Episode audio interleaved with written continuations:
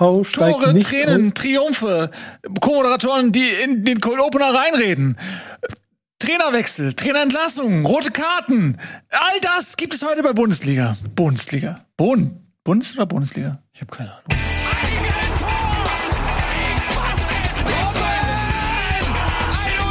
Und jetzt explodiert die Bude hier. Kritisiert mir denn nicht so viel. Das ist ein guter Mann. Hello! Da seid ihr. Einen wunderschönen guten Abend. Freue mich sehr, dass ihr da seid. Wie seit Jahren Montagabend um äh, 19 Uhr ist Bundesliga-Zeit. Äh, Mit mir im Studio TNGD, mit uns an den digitalen Bildschirmen. Tobias Escher heute in feinster Farbkombination. Flamingo und Rot. Mainzer? Was? Mainzer Farbkombination, hast du gesagt? Nee, feinster. Ach, Und feinster. äh, Nico, Danke, danke. Ganz in schwarz, wie man ihn kennt und liebt. Schön, dass du wieder da bist. Nico. Du warst längere Zeit jetzt nicht da, ne? Ja, ein bisschen Urlaub gehabt und so mal kurz ein bisschen Pause gemacht, deswegen. Aber ich freue mich hier zu sein. Freue mich, dass du wieder da bist. Wo war, warst du, warst du weg? Nee, ne? Hm, Da möchte ich nicht drüber reden. Okay, auf Malle. Nico war Ja, zwei genau. Wochen auf Malle. Muss man selber entscheiden, wie man das bewerten möchte. Nee, ich war, war vier Wochen in Phuket. Ich habe für äh, Sommerhaus der Stars gedreht. Ah, das ist auch gut. Sehr schön. Leute, wir haben heute ähm, wenig Zeit für Klamauk, aber dafür viele Themen. Denn wir müssen, was? Keine Zeit für Klamauk, also deswegen bin ich doch hier, oder was? Ja, ich weiß, aber wir beide müssen uns ein bisschen zurücknehmen. Denn äh, es geht heute wirklich um einiges. Wir haben, ähm, ich habe es nicht äh, umsonst gesagt im Cold Opener, wir haben tatsächlich äh, schon wieder eine Trainerentlassung, über die wir sprechen wollen. Wir haben einen Trainer, der wahrscheinlich der Eintracht Frankfurt den Rücken zukehren wird. Und darüber wollen wir noch natürlich reden. Wir reden über den Abstiegskampf, wir reden über ähm, alle anderen Dinge, die passiert sind. Und wir fangen aber natürlich an mit der Trainerentlassung in Köln. Das war ja, ähm, ist so ein bisschen wieder wie in das Ende äh, hier, wie heißt der Film noch? Täglich grüßt das Murmeltier. Ähm, das Gisdol am Ende äh, des Tages hat Gisdol es irgendwie immer geschafft, die Entlassung zu vermeiden. Und äh, jetzt allerdings ist es tatsächlich dann passiert mit der 2 zu 3 Niederlage zu Hause gegen Mainz riss nicht nur der Ergebnisfaden, sondern auch der Geduldsfaden. Und er wurde entlassen und äh, ersetzt von einem Mann, der, glaube ich, schon seit vielen Wochen irgendwie in den Startlöchern stand, denn das wurde schon häufiger mal geschrieben, dass er übernehmen wird. Und so ist es dann auch. Äh, Friedhelm Funkel kehrt zurück in die Bundesliga, hatte zuletzt bei Fortuna Düsseldorf trainiert, wurde da dann auch kurz vor der Saison, vor Saisonende entlassen, weil Düsseldorf sich damals erhoffte, mit Röster den Klassenhalt noch schaffen zu können. Und äh, er übernimmt jetzt und er kennt sich ja aus im Abstiegskampf. Lass uns mal darüber sprechen, Jungs, und natürlich natürlich auch über das Spiel, denn das war sehr, sehr dramatisch gegen Mainz. Ja, vielleicht noch kurz zu Funkel. Er kennt sich nicht nur aus im Abstiegskampf, er kennt sich vor allem auch im, Auf, im Aufstiegskampf, finde ich. Ich bin mir jetzt natürlich nicht sicher, wie da ähm, das. Greifst du jetzt schon Nee, nee, aber wie das Statement ist, ob man da jetzt einfach nur einen Feuerwehrmann gesucht hat, der jetzt sozusagen Köln vor dem Abstieg rettet, oder ob man auch schon ähm, zwei, also äh, sich gesagt, okay, wenn er es nicht schafft, dann haben wir zumindest auch schon den richtigen Mann für den Neuaufbau in Liga 2 oder so. Also das könnte ich mir auch vorstellen. Es kann aber natürlich auch sein, dass man sagt, okay, wenn er jetzt den, die Wende nicht schafft mit Köln, dass man dann in der zweiten Liga noch mal neu auf Suche geht. Wobei Friedhelm Funkel gibt sicherlich schlechtere Trainer, um einen Verein in die erste Liga zu führen. Aber es war jetzt folgerichtig. Wir haben jetzt hier über Köln schon häufig geredet, dass Gisdol wackelt und Köln natürlich auch in den letzten äh, Wochen wenig gerissen hat. Und wir haben letzte Woche bei Bundesliga haben wir gesagt, das wird das Entscheidungsspiel für, für Köln, ähm, be- beziehungsweise für Gisdol. Und so ist es dann auch gekommen. Auch wenn man sagen muss, dass es sehr unglücklich war, weil bis zur, weiß ich nicht, wann war das Tor gefallen, 93. Minute oder Kurz so. Schluss, ja. Mhm. Ähm, hatten sie noch einen Punkt? Da hätte man wahrscheinlich auch drüber trotzdem eine Trainerdiskussion gehabt, wenn Köln gegen Mainz dann nur einen Punkt holt. Aber es war jetzt gar nicht mal so ein schlechter Auftritt von Köln, ähm, finde ich. Also die waren schon schlechter als Mainz, aber es war jetzt nicht so, dass man sagen kann, die Mannschaft folgt nicht mehr dem Trainer. Aber so ist das halt, wenn Aber- die Ergebnisse ausbleiben. Ja. Der Vertrag gilt auf jeden Fall nur bis Ende der Saison. Also Ja. wenn er jetzt natürlich jedes Spiel gewinnt, wird man es wahrscheinlich verlängern, aber erstmal wirklich nur als Feuerwehrmann geholt, um irgendwie diesen Klassenerhalt zu wuppen. Und, und ein bisschen tragisch ist ja schon auch für Gisdol, dass, also ich weiß nicht, das muss Herr, muss Herr Escher als Fußballexperte dann besser beurteilen. Aber mein, mein Eindruck war, dass Köln ja schon auch mutig war und Fußball spielen wollte. Das wirkte nicht so, als ob da irgendwas gegen die ge- Gegentrainer gespielt hat. Führen 2 zu 1, erkämpfen sich das. Und ähm, wenn nicht in der 95. Minute so ein Ding rein purzelt da, dann hätte Gistol wahrscheinlich noch eine Woche länger auf der Trainerbank gesessen. Insofern ähm, fast, also unglücklich tragisch für Köln in beiderlei Hinsicht. Das ist ja, die Schweinerei in der Sache ist ja, dass es schon vor dem Anpfiff entschieden war eigentlich. Und dass die Leistung im Endeffekt völlig egal war, es kam nur auf das Ergebnis an. Und es ging nur darum, irgendwie diese Entscheidung zu verkaufen. Also wenn er gewonnen hätte und Köln hätte den letzten Mist gespielt, aber sie hätten gewonnen, weil Mainz ein Eigentor schießt, dann hätten sie ihn vielleicht nicht entlassen. Ist dann die Frage, kann man jetzt viele hätte, würde, könnte machen. Ähm, auf jeden Fall war ja mit Ergebnis klar mit dem 2 zu 3. Und ich glaube auch beim 2 zu 2 hätte man genauso die Entlassung vorgenommen, ähm, weil das einfach eine rein ergebnisorientierte Entlassung war. Ja, weil auch Köln ja gar nicht schlecht war. Also wenn, wenn, wenn du danach gehst, hättest hättest andere ähm, Partien gegeben, wo du Gistol hättest rausschmeißen können. Aber ausgerechnet gegen Mainz, finde ich, hat sich Köln eigentlich ganz gut verkauft. Also gerade erste Halbzeit ging meiner Meinung nach auch an Köln. Aber Man ja. muss aber auch sagen, dass Köln einen ziemlich krassen Abwärtstrend hat. Also bis vor ein paar Wochen hatten sie noch Luft, und äh, jetzt haben sie drei Punkte Rückstand auf den Relegationsplatz. Zwar auch auf Hertha, ne, also, also auf Platz 15. Ähm, aber wenn man mal sieht, was sie da an Boden verloren haben gegenüber der Konkurrenz, dann verstehe ich schon, dass Köln jetzt diese Karte zieht. Alle anderen, also Schalke, Bielefeld, Hertha, Mainz, haben diese Trainerwechselkarte schon gezogen und Köln als einzige nicht. Und die müssen ja irgend, irgendwas müssen sie ja machen. Und Gisdol ist jetzt ja auch nicht so verwurzelt wie jetzt vielleicht ein Kofeld in Bremen oder so, sage ich mal. Das ist vielleicht noch mal eine andere Situation, dass sie sagen, okay, wir, der ähm, hat jetzt unsere uneingeschränkte Treue, der ist jetzt schon häufiger mal angezählt gewesen, Gisdol. Und wenn du dann in so einer tabellarischen Situation ähm, sechs Spiele vor Saisonende diese Karte nicht ziehst, wann dann? So, von daher, ähm, ich glaube, alle haben irgendwo auch drauf gewartet, dass wenn Köln noch mal so ein bisschen in die Ergebniskrise kommt, dass das dann auch passiert. Ich glaube, niemand ist wirklich überrascht. Ähm, aber es ist tatsächlich ein bisschen dramatisch, muss man ganz ehrlich sagen, für Köln. Also die sind einfach auf dem direkten Abstiegsplatz. Und die sind, und das ist so ein bisschen der Unterschied zu Mainz zum Beispiel oder auch zu Bielefeld, die irgendwo ein positives Gefühl, glaube ich, gerade haben. Ja, ähm, und Köln da unten drin die haben ein richtig negatives Gefühl. Selbst Schalke hat jetzt gewonnen. Und das ist halt, die müssen richtig aufpassen so. Ja, Mainz, ich meine, Mainz ist, glaube ich, ja, Platz 5 der Rückrundtabelle. Also seit wo Svensson da übernommen hat, ähm, läuft's richtig bei denen. Das muss man einfach sagen. Die ähm, haben 21 Punkte in der Rückrunde geholt. Das ist schon. Obwohl er ja äh, selber mit dem Spiel unzufrieden war, ne? Also man dir im Nachgang auch, dass es eins der schlechteren Spiele gewesen ist. Insofern sind das dann die Punkte, die du vielleicht an der Sekunde jetzt mal holst, weil du sie hier, wie es immer so schön heißt, vorher quasi erarbeitet hast. Ähm, Gisso selber hat offensichtlich alles aufgebraucht und ich glaube, das wird dann jetzt auch der Faktor, der es spannend macht, denn das Restprogramm sieht ja jetzt nicht so aus, dass da unten jetzt irgendeiner also sie spielen noch viel gegeneinander.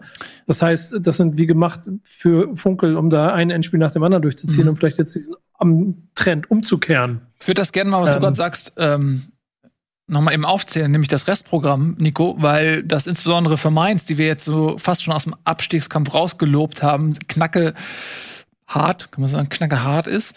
Und zwar äh, spielen sie gegen Hertha, ne? Das ist jetzt nochmal ein direktes Duell gegen Bremen. Und dann, aber die letzten vier Spiele Bayern München, Eintracht Frankfurt, Borussia Dortmund, VfL Wolfsburg. Das sind die letzten vier Spiele, die Mainz hat. Richtig knüppeldick. ähm, Berlin hat Gladbach noch und dann aber Mainz, Freiburg, Schalke, Bielefeld, Köln, Hoffenheim. Also insbesondere, ja, dann Schalke, Bielefeld, Köln, Hoffenheim. Das sind alles Mannschaften, die da unten drin stecken. Also Berlin hat vielleicht noch mit das leichteste Programm. Bielefeld, Freiburg jetzt gehabt, dann Augsburg, Schalke, Gladbach, Hertha, Hoffenheim, Stuttgart. Ist auch machbar, denke ich mal. Ja, die richtig Großen sind schon weg. Und dann kommen wir jetzt mal zum ersten FC Köln. Die haben jetzt Leverkusen, Leipzig, ja, ist knackig, Augsburg, Freiburg, Hertha, Schalke. Also die letzten vier Spiele kann Köln noch mal einiges rumreißen.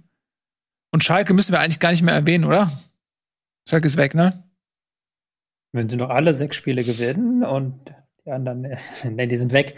Ähm, aber was man natürlich die Frage dann auch stellen muss, ist, ähm, vielleicht bin ich da auch zu Funkel kritisch, aber kann Funkel jetzt wirklich da noch ähm, was aus der Mannschaft rausholen? Beziehungsweise was kann er Neues aus der Mannschaft rausholen, was Gistol nicht rausgeholt hat? Und da, da stelle ich mir die Frage, weil, äh, was, was soll das sein, was jetzt gerade Funkel aus dieser Mannschaft rauskitzeln kann?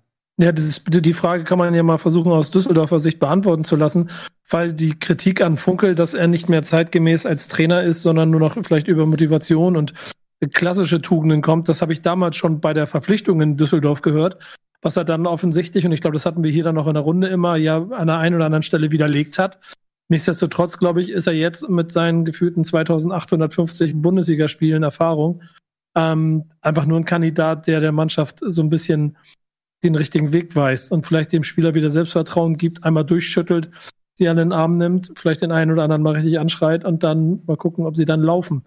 Und es ist dieser, diese letzte Patrone, die du noch mal hast. Also da, ich glaube nicht, dass ja nichts in dieser Konstellation ist jetzt ja auf, auf, auf, auf Aufbau von etwas geplant, sondern es geht nur noch darum, sechs Spiele irgendwie zu fangen. Ja, aber ich finde halt, wenn du dieses Restprogramm siehst, ne? Augsburg, Freiburg, Hertha, Schalke, da geht was für Köln. Also die sind noch nicht weg. Das wird sehr, sehr spannend werden, ne? Wenn sie jetzt das Leverkusen. Ist ja so spannend da unten. Ja. Ja, also die ganze Situation ist unspannend. Ja, also ich muss sagen, Mainz, ähm, dadurch, dass sie halt wirklich diese letzten vier Spiele so ähm, schwierige Gegner haben, kann ich mir fast noch vorstellen, dass die da noch mal unten reinrutschen.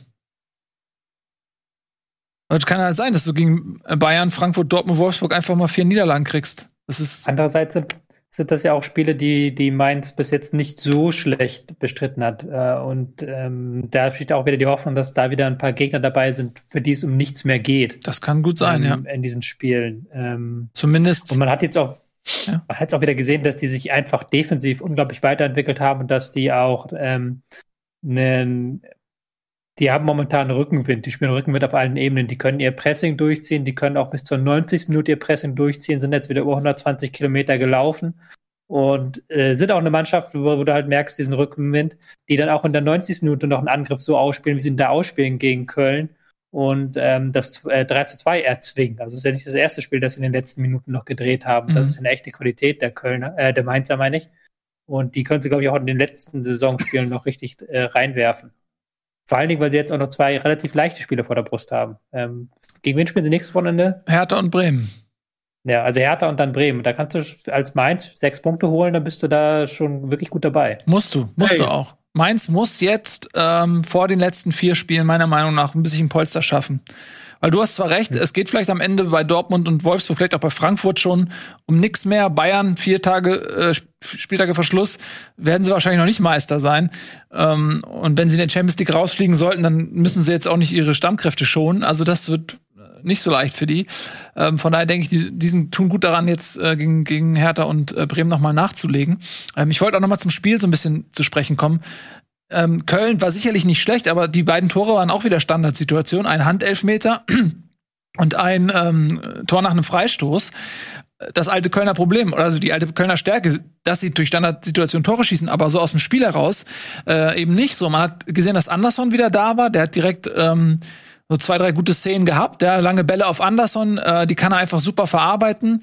Der hat natürlich jetzt auch Gistol gefehlt. Das ist ja eigentlich genau ein Spielertyp, den er braucht für dieses Spiel mit langen Bällen auf einen Zielspieler. Ähm, das ist natürlich jetzt auch für ihn ein bisschen schade gewesen, dass er jetzt wo Anderson zurückkommt, äh, quasi Gistol nicht mehr dabei ist. Aber das ist etwas, was, glaube ich, ähm, äh, ja, Köln helfen kann im Abstiegskampf, dass der wieder da ist. Ja. Gut. Haken hinter. Haken Und ich hinter. möchte aber keine, keine drei Punkte. Also das, das, also das Bremer Spiel gegen Mainz ist aus Mainzer und wie Bremer Sicht ein Sechs-Punkte-Spiel aufgrund der ganzen Konstellation. Das macht er super spannend. Ich glaube, das wird aber auch von beiden Seiten genauso gespielt werden. Also da geht es um alles für beide eigentlich, weil bei Bremen das Restprogramm genauso ekelhaft ist eigentlich. Mhm. Mit Abstrichen. Wir kommen gleich zu Bremen. Lass uns noch mal ein bisschen wirklich im tiefsten Moloch des Abstiegskampfs bleiben. Und dann ja. dauert es ja auch nicht mehr lange, bis wir in Bremen Station machen. Aber vorab wollen wir mal nach Bielefeld schauen. Die haben nämlich bereits am Freitag ihr Spiel gehabt und haben 1 zu 0 gewonnen gegen SC Freiburg. Ein äh, sehr, sehr wichtiger Sieg aus Bielefelder Sicht. Die haben sich damit absolut zurückgemeldet. Wie ist das denn zustande gekommen? Hat das jemand vielleicht in Gänze gesehen sogar? Ein, wie Nils Petersen es gesagt hat, ein absolutes Gammeltor führt im Endeffekt zum Bielefelder Sieg. Mhm. Ähm, äh, Bielefeld hat sich ja unter Kramer, das muss man neidlos anerkennen, defensiv wahnsinnig gesteigert. Also als ähm, Uwe Neuhaus damals entlassen wurde, hatten sie ja, glaube ich, ich glaube in fünf Spielen am Stück mehr als drei Tore kassiert oder irgendwie sowas. Da, der auf jeden Fall waren sehr offen wie ein Scheunentor.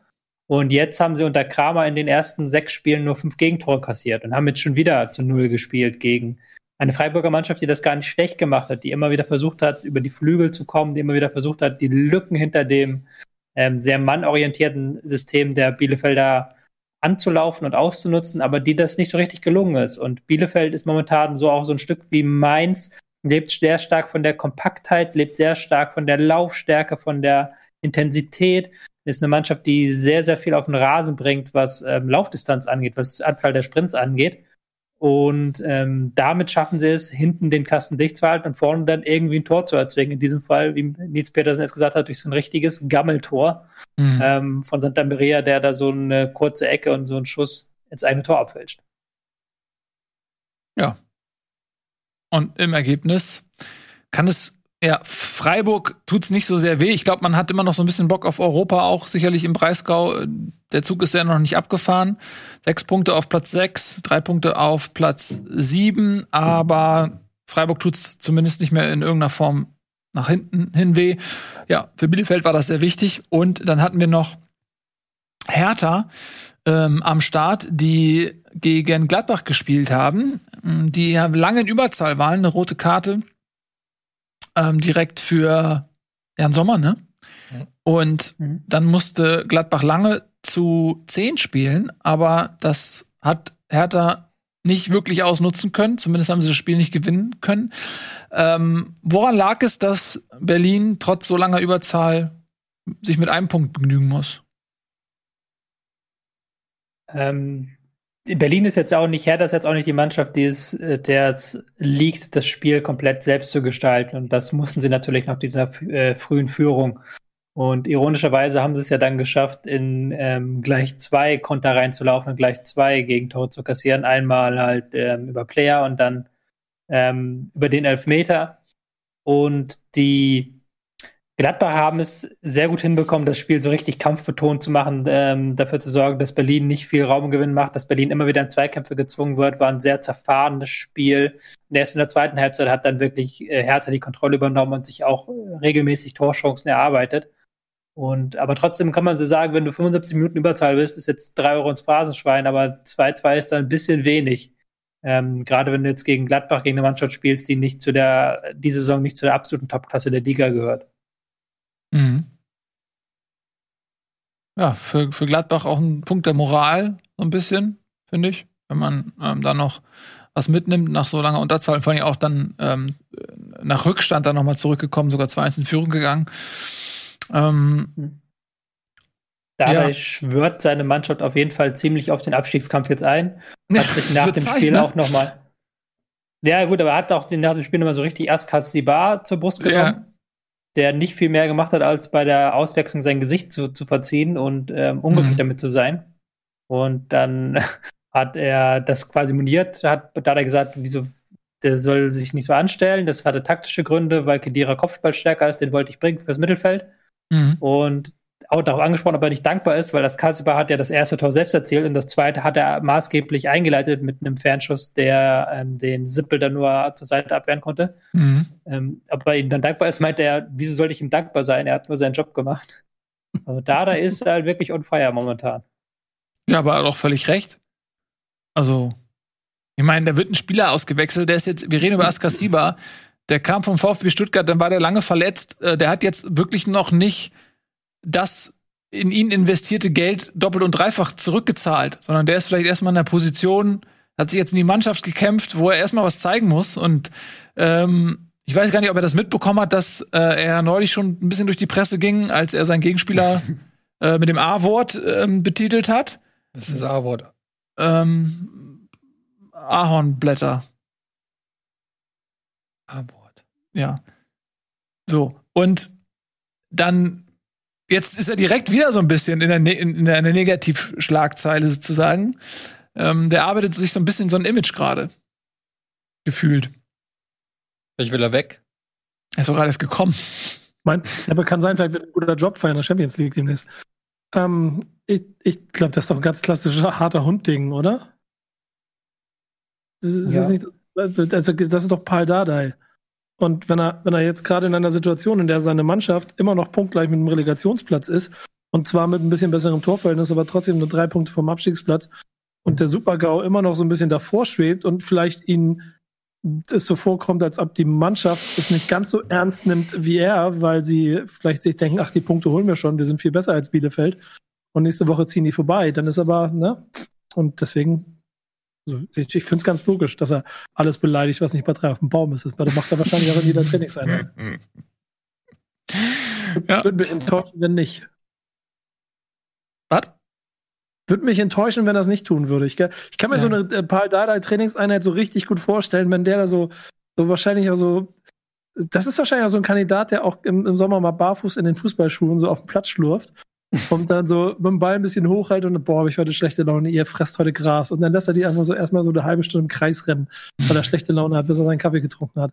Und das noch oben drauf gepackt mit Abstiegskampf. Dann kannst du dir vorstellen, wie es wahrscheinlich in der Kabine abgeht.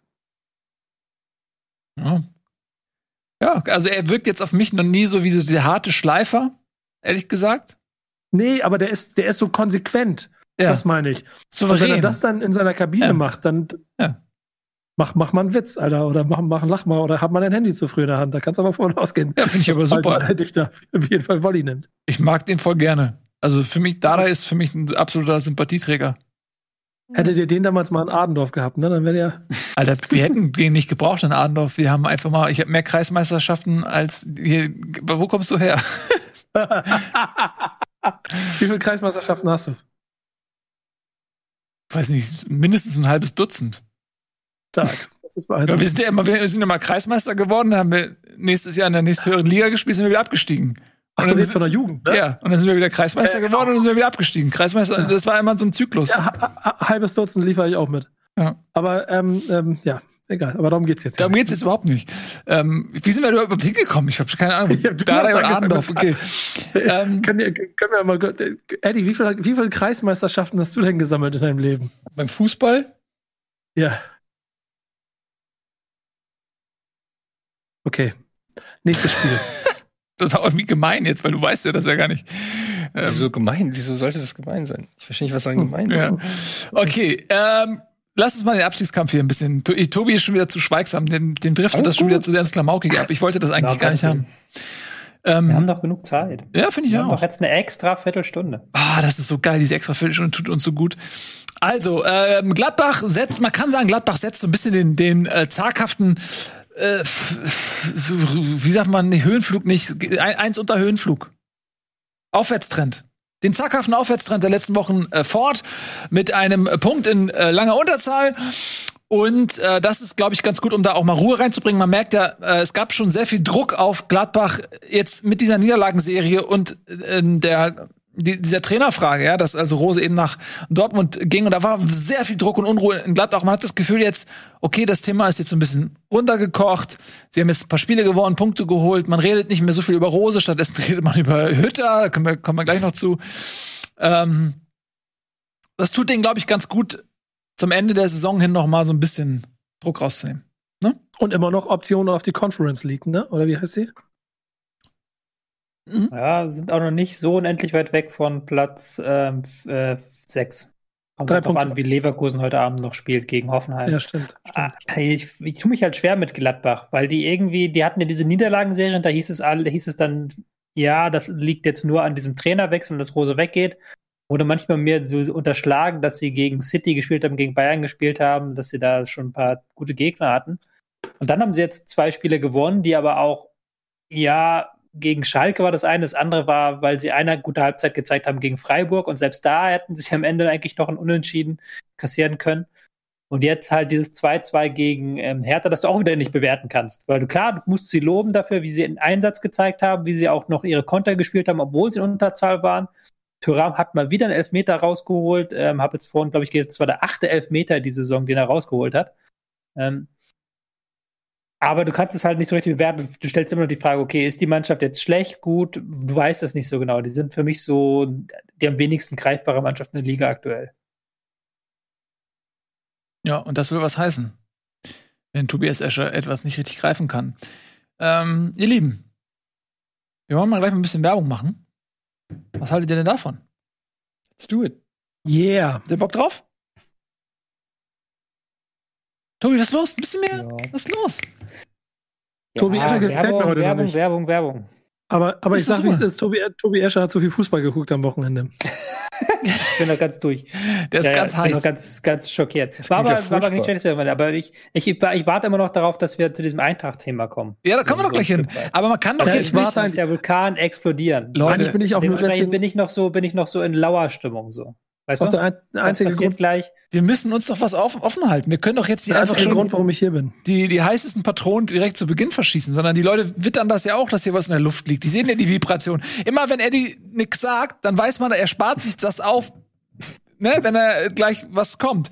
So, deswegen, also freut euch drauf. Wir machen jetzt ein bisschen Werbung und die, die heute knallt das Studio noch durch die Decke. Warte mal ab.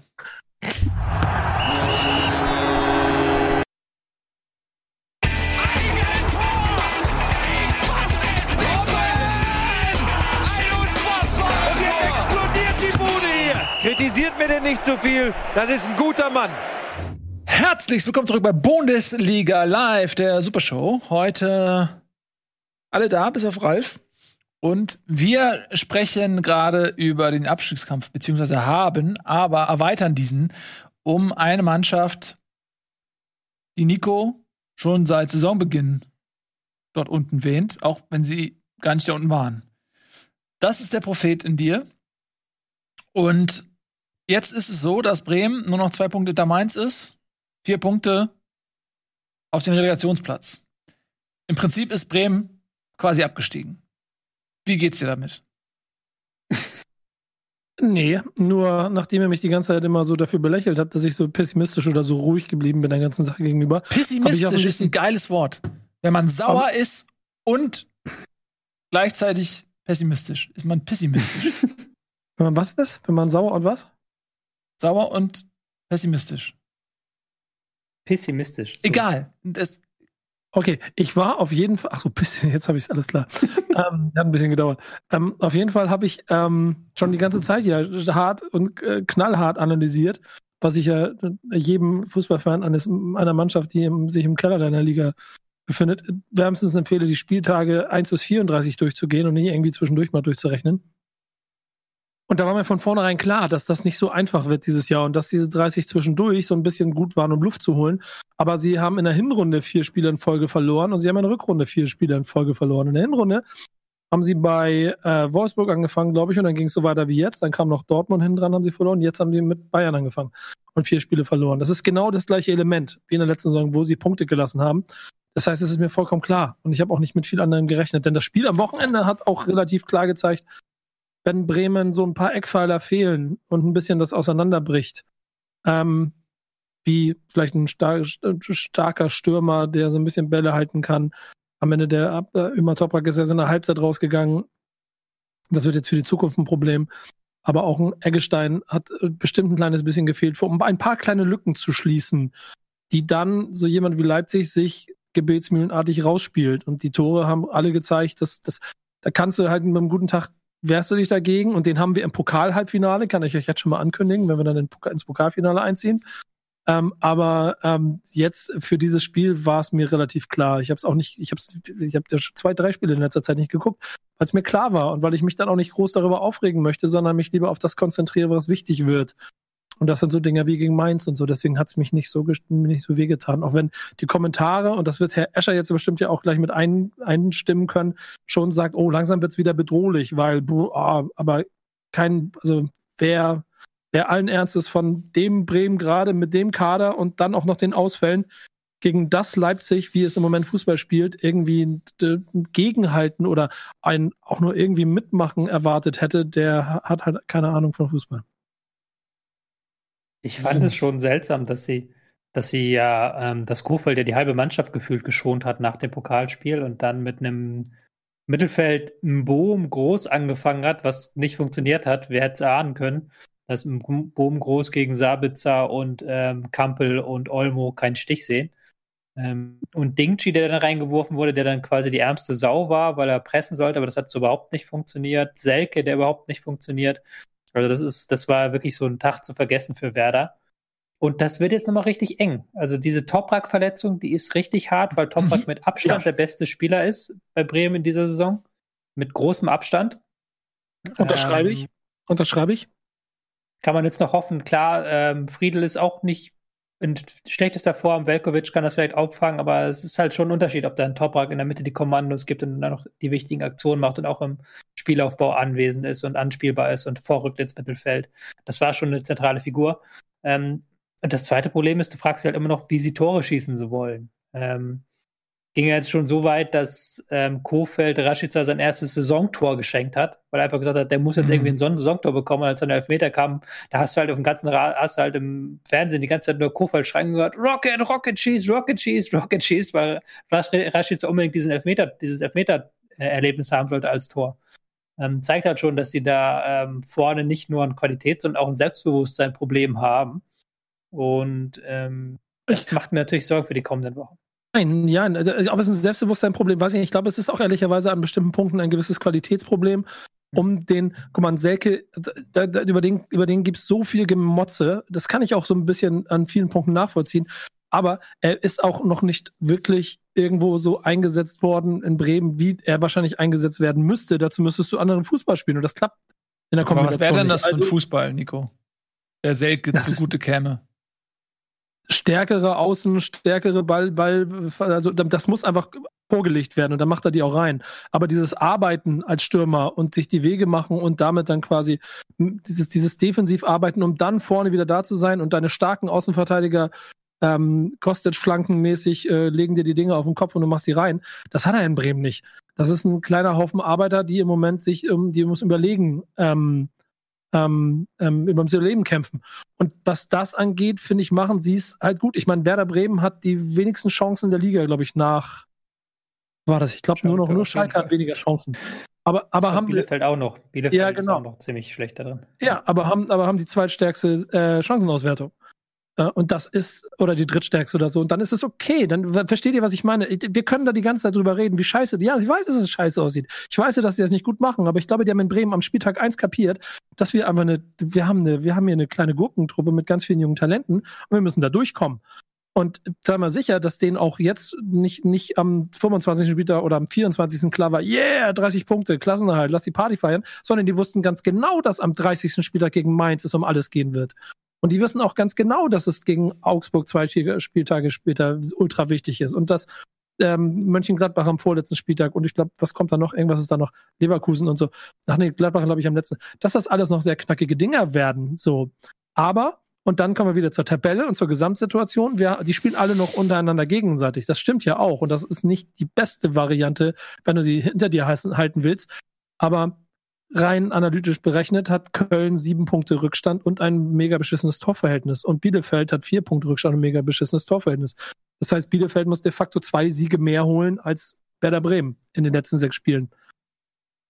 Und das ist jetzt auch eine Herausforderung für Bielefeld. Und wenn Bremen diese Saison eins kann, dann Gegnern, die äh, siegen wollen, aber irgendwie dann doch in Reichweite sind, so lange zu nerven, bis sie dann vielleicht Punkte holen. Und ich glaube, darauf musst du diese Saison vertrauen. Deswegen ist aber Mainz wichtig, Augsburg wichtig. Aber diese Gegner kommen ja gar nicht mehr. Das ist ja das Hauptproblem. Mainz ähm, und Augsburg. Mainz und Augsburg, ja. Aber Mainz, wenn ja. du Pech hast, nächste Woche gegen Dortmund verliert Werder, Mainz gewinnt das Spiel, dann ist Mainz in der Tabelle vor ihnen und dann kann Mainz dieses, die, das Ding machen, was Werder so gerne macht und sagen, hier, macht ihr mal gerne. Das ist da schon wieder eine blöde Ausgangslage. Ja, aber dann nehme ich den Augsburg Punkt mit. ähnlich. Hm. Dann nehme ich den Punkt mit. Ja, Augsburg bin ich ja. voll bei dir und das ist auch alles gefährlich. Aber wenn du es so rechnest, kannst du dir auch sagen, okay, und Gladbach äh, spielt so eine beschissene Saison und wird am 33. Spieltag ähm, jenseits von Gut und Böse sein. Die werden nicht mehr mit 120 Prozent Abschiedsspiele für ihren Trainer machen, sondern dann werden sie vielleicht nur noch bei 80 Prozent sein. Und je nachdem, wo Leverkusen steht, wenn sie wissen, wir spielen eh Europa League, ob die dann noch mit vollem Elan in die, in die Spiele gehen, alles wilde Spekulation. Aber mhm. ähm, deswegen macht mir, mir, mir ist, mir ist bewusst, was da los ist, aber ich glaube, das ist Quatsch, Panik zu haben, weil das weiß jeder, der sich mit Werder und dem Kader und dem Spiel beschäftigt, nicht erst seit Spieltag 28, sondern das wissen wir seit Spieltag 1. Also ich finde jetzt Panik und so, also du zeichnest da schon ein sehr düsteres Bild. Ähm, momentan Herr ist, Escher, ja. ist, ja, momentan ist, ist Bremen auf Platz 13 mit 30 Punkten. Also die haben noch die besten Karten da im Abstiegskampf. Ne? Ja, Also- Moment, Moment, Moment, Moment, Moment. Herr Escher zeichnet das düstere Bild. Ich zeichne die ganze Ah. Zeit das Realistische. Ich Aber- verliere, ich krieg von Le Leipzig auf den Arsch, ist cool, weiter geht's. Was- Glaubst, was soll ich glaub, Tobi, glaubst du, dass Bremen absteigt noch oder Relegation spielt tatsächlich? Hm. Das Problem ist, ähm, vier Punkte sind halt schon ein guter Vorsprung und Nico hat natürlich recht, die müssen halt irgendwo noch drei oder wenn sie noch irgendwo zwei Siege sich erhamstern, dann sind sie ja raus aus dem Gröbsten und sie können ja schon nächstes Wochenende, wenn jetzt äh, Dortmund nach einem anstrengenden City-Spiel am Wochenende so ein bisschen ähm, nicht wieder nicht die 100% Leistung bringt, dann können sie da schon Punkte holen. Also das ist ja alles immer hätte, würde, könnte. Aber ich sehe sie auf jeden Fall, das sage ich aber auch schon seit Wochen, ich sehe sie ziemlich schwach in dieser Saison und ich sehe, dass Bremen hat sich hat von den sieben Saisonsiegen haben sie fünf geholt gegen Teams, die in der Tabelle aktuell unter ihnen stehen. Und da haben sie immer Fußball gespielt, der zum Abgewöhnen war. Also sie haben halt sich zunutze gemacht, dass die Gegner nicht wussten, wie man sie, wie sie knacken sollen. Ja, Nico schüttelt den Kopf so, ja, das ist das, was wer da braucht. Das ist auch alles legitim. Aber es ist natürlich keine langfristige Weiterentwicklung. Also du hast jetzt bei Bremen, hattest du in den letzten Jahren immer Spieler, die besser geworden sind. Und bei Bremen hast du diese Saison eine Reihe Spieler, die eigentlich einen Schritt zurück gemacht haben. So ein Aber- Rashica. Die, die, die Frage, ich, hab gehe da gleich mal rein. das- ich, Ja, aber ich gehe da mal rein. Was ist denn die alternative Alternativlösung für Werder Bremen Kaderplanung Saison 2021 gewesen? Gibt keine. Und Saison 2021, 22 mit einem Selke-Transfer, den du jetzt tätigen musst, ist auch nicht viel besser. Also kannst du entweder Magath-mäßig dir versuchen, 45 Spieler in Kader zu holen, also komplett neue Mannschaft zu kaufen, dich höllenlos zu verschulden und dann irgendwie damit durch die Liga zu kommen. Ähm, oder du machst es so, wie sie es gerade machen und bauen sehr stark darauf, dass ein Sargent, wenn er nächste Saison noch da ist, oder, oder, oder der andere junge 21-Jährige, kannst du austauschen, einen Bomben oder so, oder ein Friedel, dass sie noch ein Jahr länger bleiben und sich auch weiterentwickelt haben. Denn wenn mir eins auffällt im Vergleich zu den letzten Jahren, oder es sind zwei Punkte, die mir bei Werder auffallen. Entschuldigung, dass ich so lange rede, ich wollte das gar nicht, aber ihr, ihr drängt mich immer ein bisschen. Es gibt zwei Punkte, die sehr wichtig sind. Ähm, der eine ist die Geschwindigkeit. Und das haben sie gemerkt. Alles, was sie in, in, in, in Interviews sagen, ist, nächste Saison brauchen wir schnelle Spieler. Punkt. Die gibt's nicht wie Sand am Meer, ist mir auch klar. Aber diesen Fakt, der ist vollkommen logisch. Und wenn sie den geklärt haben, dann ist nämlich der zweite Punkt, was ich in den Jahren vorher nicht gesehen habe, dass die ähm, heute füreinander kämpfen. Ähm, dass es manchmal nicht reicht. Das ist auch okay. Aber es ist halt der Fußball, mit dem Mainz 05 und Augsburg, ich habe Augsburg dieses Jahr zum zehnten Mal in Folge den Klassenerhalt geschafft. Ähm, da gehören natürlich noch ein paar mehr Faktoren dazu, aber das sind Dinge, die Bremen auch erstmal wieder lernen musste, weil man gedacht hat, man spielt Europa mit und man ist Siebter und sowas alles. Pustekuchen, bist mit auf die Fresse gefallen, jetzt musst du erstmal wieder von vorne anfangen und irgendwie, und das ist ja fast das Absurde, und dann jetzt nur Richtung äh, zu dir mit der zweiten Liga, wenn du dir mal anguckst, dass in der zweiten Liga eigentlich mehr spannende Partien für Werder geben würde als in der ersten Liga. Und trotzdem will man irgendwie da bleiben. Ähm, eines muss ich aber noch mal einhaken, ohne das ausufern zu lassen. Ich würde aber schon sagen, dass ein Problem ist, dass die Weiterentwicklung fehlt. Und ich muss es jetzt gar nicht mal unbedingt auf den taktischen Bereich machen oder auf den äh, Teambereich, aber einfach auf einzelne Spieler. Ähm, da hast du das Gefühl gehabt in der ersten Kofeld-Saison, da sind Spieler wie Rashica, wie, aber auch wie ähm, Eggestein, die sind explodiert, die haben halt einen richtigen Leistungsschub gehabt und das hast du diese Saison ganz, ganz in ganz, ganz homöopathischen Dosen. Ähm, Sargent ist unglaublich wichtig fürs Pressing geworden, das war es aber auch schon. Und Friedel hat sich nochmal enorm gesteigert, was Präsenz angeht, aber ansonsten ist da, äh, lassen die jungen Spieler den Quantensprung vermissen, was ja gar nicht unbedingt die Schuld des Spielers sein muss, sondern auch einfach manchmal eine Talentfrage sein kann. Richtig, sehe ich das auch macht so. natürlich wieder, das macht natürlich wieder für die Zukunft ähm, ängstlich, weil das ist der, dieser schleichende Schalke-Weg, dass sie halt jahrelang gesagt haben, okay, äh, Ja. irgendwie holen wir uns die Punkte, wir, das Spielstil ist uns egal, Weiterentwicklung ist uns egal, wir gehen auf die Punkte, dann irgendwann, irgendwann bist du an so einem Make-or-Break-Point. Das ist auch Tobi HS, das HSV-Ding, klassisch. Wollte ich jetzt sagen, lass uns da, alle- da können wir ein eigenes Format zu machen, weil ich, die, die Grenze würde ich nämlich nicht ziehen, weil Hm. die, an, die Ambitionen, äh, glaube ich, in Bremen klarstens definiert sind, was das Ganze angeht. Und wenn du das auch nicht öffentlich sagst, du dir den Kader in Ruhe mal anguckst und die Möglichkeiten, die sie haben, dann wirst du da niemanden haben, der dir offiziell sagt, ja, komm, äh, erste einstelliger Tabellenplatz, 24. Spieltag, safe, super. Nee, wir wissen ganz genau, dass das eine scheiß lange Saison ist. Und neben Geschwindigkeit fehlt dir natürlich auch im Zentrum was. Ich meine, du, du planst mit Klaassen und verkaufst den nach am dritten Spiel. Das machst du ja nicht, weil du denkst, ah, Klaassen, scheiß drauf, brauchen wir nicht. Wir haben ja genug gute äh, im, im Zentrum. Kein Klassenerhalt das- bei Klassenerhalt. Ja, genau. Das ist, das ist ja auch ein Signal. So. Aber komm. Tut mir leid, Leute, ich will nicht, ich wollte, ich will das ja gar nicht immer so ausufern lassen, aber es macht auch Spaß, mit Tobi drüber zu reden. Ja, Äh, ey, dafür bist du doch auch da. Einpennt, Lass es doch Ja. mal alles raus. Das gefällt mir viel besser als diese zwei Sätze so, ja, Bremen, hö, bla und so. Ich finde das ja, super, aber dann, es mal raus. dann höre ich, dann höre ich, dann höre ich immer, dass immer so viel über Bremen geredet wird. Aber ich, ich bin, Ja. guck mal, ich bin ja, was das angeht, krass analytisch geworden. Das, ich gucke mir die Spiele ja auch nicht an, weil ich, weil ich natürlich mich emotional schützen möchte, aber auch, weil ich, weil ich, weil ich weiß, ey, das ist, ne, Stuttgart, Stuttgart, da war ich sauer. Das hat mir, das hat mir richtig zugesetzt. Diese Scheiße da in der 80. irgendwas Minute, das war Kacke. So, und genauso wird's mir auch gehen, wenn wir gegen Main spielen. Da braucht keiner von euch mit mir reden. Da, ich, da, da habe ich schlechte Laune. Das kann ich jetzt schon sagen. Aber ob ich gegen Leipzig jetzt nun 4-0 oder 4-1 Hm. verliere, das ist mir in dieser Saison scheißegal. Gut, wir werden noch mal schauen, äh, ob Bremen da noch mal reinrutscht. Ich persönlich ähm, finde es einfach aus, als, aus, als Außenstehender natürlich interessant. Je mehr Vereine dort im Abschiedskampf involviert sind, desto spannender ist das für uns irgendwie. Ähm, von daher komm ruhig, komm, komm. Komm ruhig noch mit rein, Bremen. Ähm, Nico, vielen Dank, dass du mal dich ein bisschen hier geöffnet hast. Ich fand das sehr schön. Ähm, Das ist ja auch ein bisschen Therapie hier, ne? ja, das genau, Therapie. Ja, ganz genau. Ein bisschen Therapie ist es ja. Und wir sind jetzt eigentlich mit dem Abstiegskampf fast ein bisschen durch. Man könnte Hoffenheim noch dazu nehmen, aber die spielen ja erst heute Abend gegen äh, Leverkusen. Deswegen äh, widmen wir uns jetzt mal so ein bisschen ähm, dem Thema, was hier schon die ganze Zeit so vibriert. Ihr spürt es schon. Ihr spürt, ihr spürt die Energie, die Vibration. Äh, worum geht es? Also, es geht darum, äh, dass, ihr wisst es, Gladbach ähm, verliert Marco Rose an Borussia Dortmund. Da haben natürlich, es hat in Gladbach ein Riesenbeben gegeben erstmal und viele waren sehr enttäuscht, dass Rose gegangen ist und äh, die Frage ist jetzt, wer übernimmt. Dann hieß es natürlich, äh, Xabi Alonso wird als Trainer kommen. Das hat sich aber als Falschmeldung herausgestellt. Und jetzt, so schreiben es einige Blätter, soll wohl Adi Hütter das neue Ziel sein als Rose-Nachfolger. Hütter hat in Frankfurt eine Ausstiegsklausel, ich glaube, liegt bei 7,5 Millionen. Was hab ich es für einen Trainer? Ähm, ich habe, glaube ich, letzte Woche zuletzt gesagt, dass ich mir nicht vorstellen kann, dass Hütter zu Gladbach geht, weil für mich so der Sprung nicht hoch genug ist irgendwie, weil er mit, nächstes Jahr mit Frankfurt Champions League spielen kann. Ähm, aber da scheine ich eins Besseren belehrt worden zu sein, was vielleicht auch am Gehaltscheck liegt oder woran liegt es denn sonst? Ja, ist schwer zu sagen. Also erstmal muss man erstmal festhalten, dass es bislang noch nicht offiziell ist. Es handelt sich dabei um ein Gerücht. Äh, die Bild bezieht sich auf, ähm, glaube ich, den Kicker oder umgekehrt.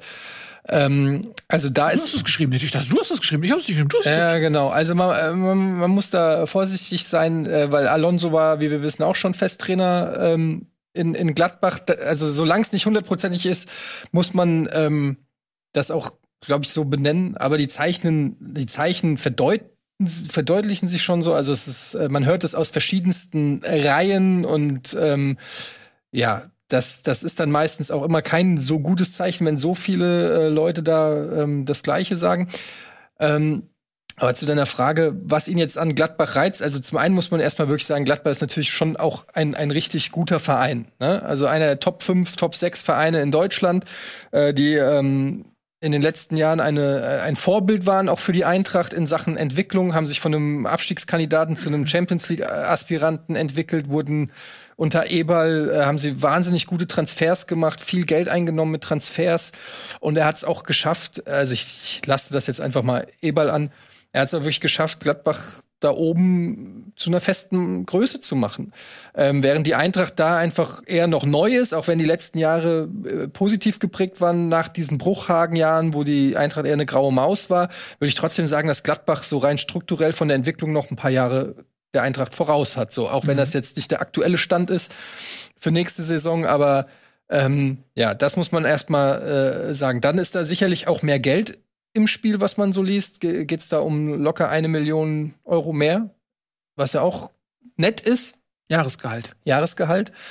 Ähm, und dann muss man natürlich ganz klar sagen, dass bei der Eintracht momentan auch ein absolutes Machtvakuum entstanden ist durch diese Causa Bobic. Da weiß man, da weiß ich auch leider im, im auch ich weiß nur Gerüchte, aber ich weiß auch nicht hundertprozentig, was da ähm, im Hintergrund abgeht. Hübner geht, das war ein enger Vertrauter von von ihm. Also da ist momentan Planungsunsicherheit Vielleicht gibt, vielleicht ist auch gar keine Planungsunsicherheit. Vielleicht weiß Hütter auch schon, wer der Nachfolger wird. Man Vielleicht steht munkelt schon alles fest längst. Ja, man munkelt, dass es jetzt, dass sich, äh, also auch das sind nur Gerüchte, die die Medien verbreiten. Ich gebe das einfach mal so wieder, dass, dass ähm, man sich geeinigt hat mit Bobic. 2,5 Millionen Ablöse habe ich gelesen, zahlt die Hertha für, für äh, Freddy Bobic. Und es soll Ende der Woche auch schon der Nachfolger präsentiert werden, munkeln einige. Vielleicht ist das ein Nachfolger, der Hütter nicht so schmeckt. Vielleicht ist das jemand, mit dem man nicht so gut kann oder der nicht äh, in die Richtung geht oder der vielleicht mehr Macht will, als das Bobic wollte. Keine Ahnung. Da sind so viele Sachen immer im Hintergrund. Viele Faktoren könnten da eine Rolle spielen. Vielleicht weiß Hütter schon, welche Spieler nächste Saison wechseln und weiß, ähm, mit welchem Kader er spielen müsste, weiß, dass es eine Dreifachbelastung wieder gäbe, dass es dann in der Liga vielleicht nicht mehr so leicht wird. Es gibt, also man kann sich da viele Sachen halt vorstellen. Was ich halt auch noch gar nicht mal so schlimm finde, ist, dass er wechselt, weil das war, das gehört halt einfach auch zum Business dazu. Der hat drei Jahre hervorragende Arbeit bei der Eintracht geleistet. Aber ähm, die Art und Weise wie und der Zeitpunkt, das ist natürlich, und das finde ich aus mein gutes Recht als Eintracht-Fan, das scheiße zu finden. Sie spielen nächste Woche gegen Gladbach. Und da kann mir keiner erzählen, dass das alles Zufall ist, dass das jetzt die Bombe platzt. Und das finde ich asozial, dass da von außen hin, von wem auch immer, die Unruhe da reinkommt. Ich bin mir sicher, dass es nicht Adi Hütters Wunsch war, dass das jetzt so rauskommt. Aber er hat sich auch selber zuzuschreiben, weil er nicht mit offenen Karten dann gespielt hat, weil er rumgeeiert hat in den Pressekonferenzen. Ich habe das ja auch das letzte Mal gesagt. Du kannst ja dieses Thema eindeutig beenden, in die eine oder in die andere Richtung.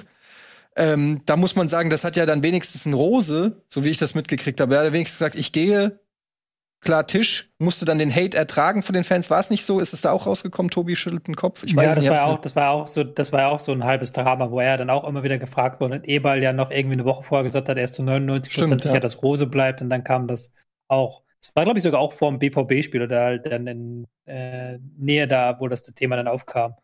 Ähm, mhm. Ja. Ja gut, aber äh, wie auch immer, es ist auf jeden Fall auch wie bei Kovac damals stand jetzt und so. Das tut einfach weh, muss ich ganz ehrlich sagen. Das nervt mich. Dann halt einfach die Klappe. Dann sag nicht, ich bleibe vier vor vier Wochen bei Sky auf die Frage. Ähm, sei dann konsequent oder sag einfach, nee, du möchtest gehen, du möchtest was anderes, du möchtest eine neue Chance suchen. Ich habe hier das Maximum rausgeholt. Ich überlasse dem einen, einen top sanierten Verein mit einer funktionierenden Mannschaft in der Champions League.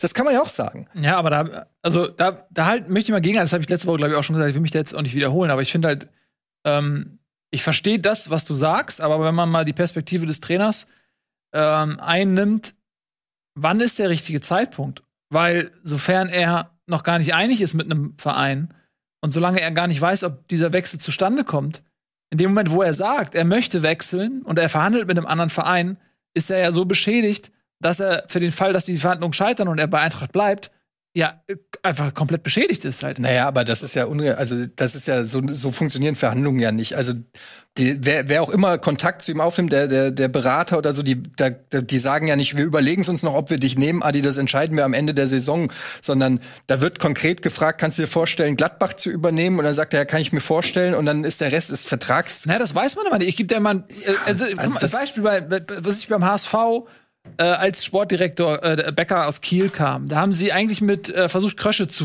äh, zu bekommen. Und haben die ganze Zeit an Krösche rumgebuhlt äh, hinter den Kulissen und dann, äh, den haben sie aber nicht bekommen. Da war der noch bei Paderborn, meine ich.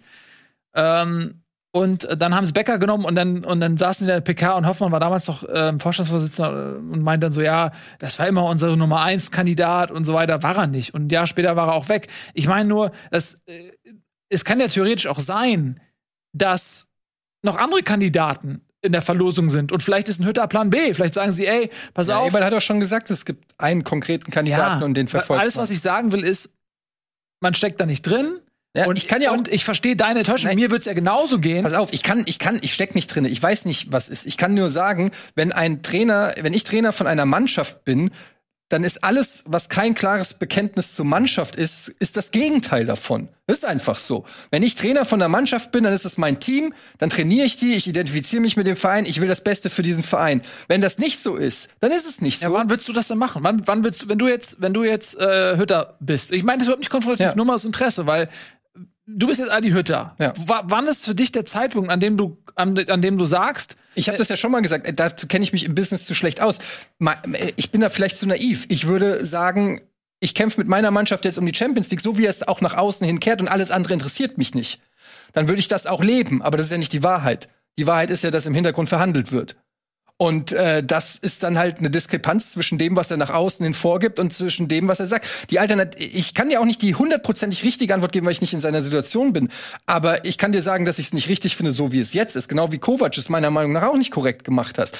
Spätestens dann, wenn du mit einem anderen Verein in ernsthaften Verhandlungen bist und wirklich, sage ich mal, konkret eigentlich und ich kenne Hütter jetzt schon lang genug, um zu wissen, dass der ein ganz klarer, ganz klaren Karriereplan hat.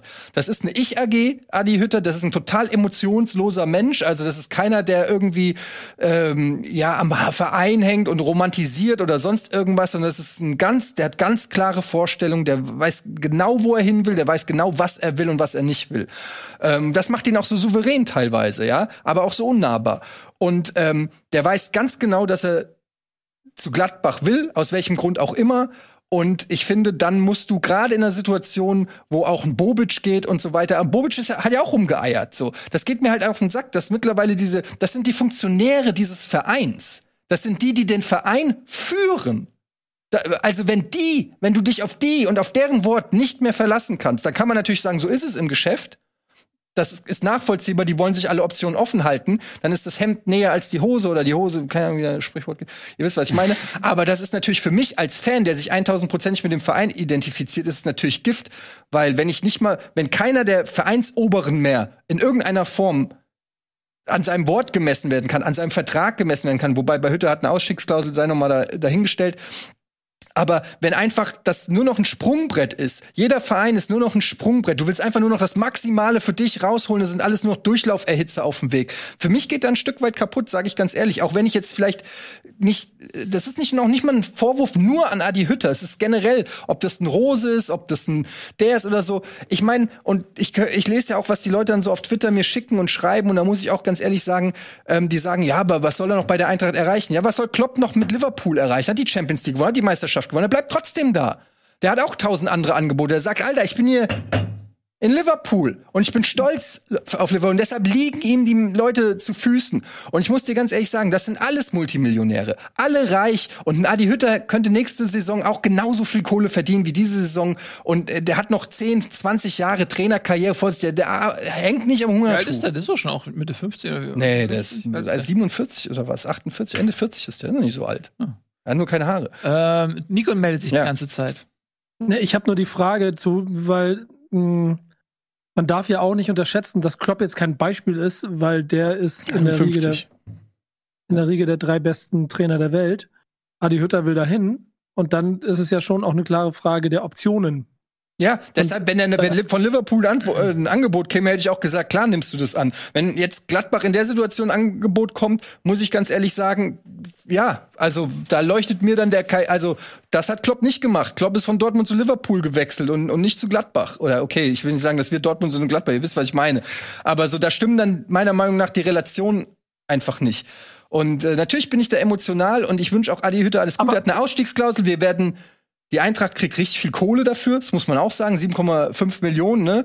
Es ist eigentlich Das ist äh, interessant. Ihr, es ihr kriegt übrigens für, ihr kriegt für Trainer und Manager mehr Geld als Bremen für Spieler.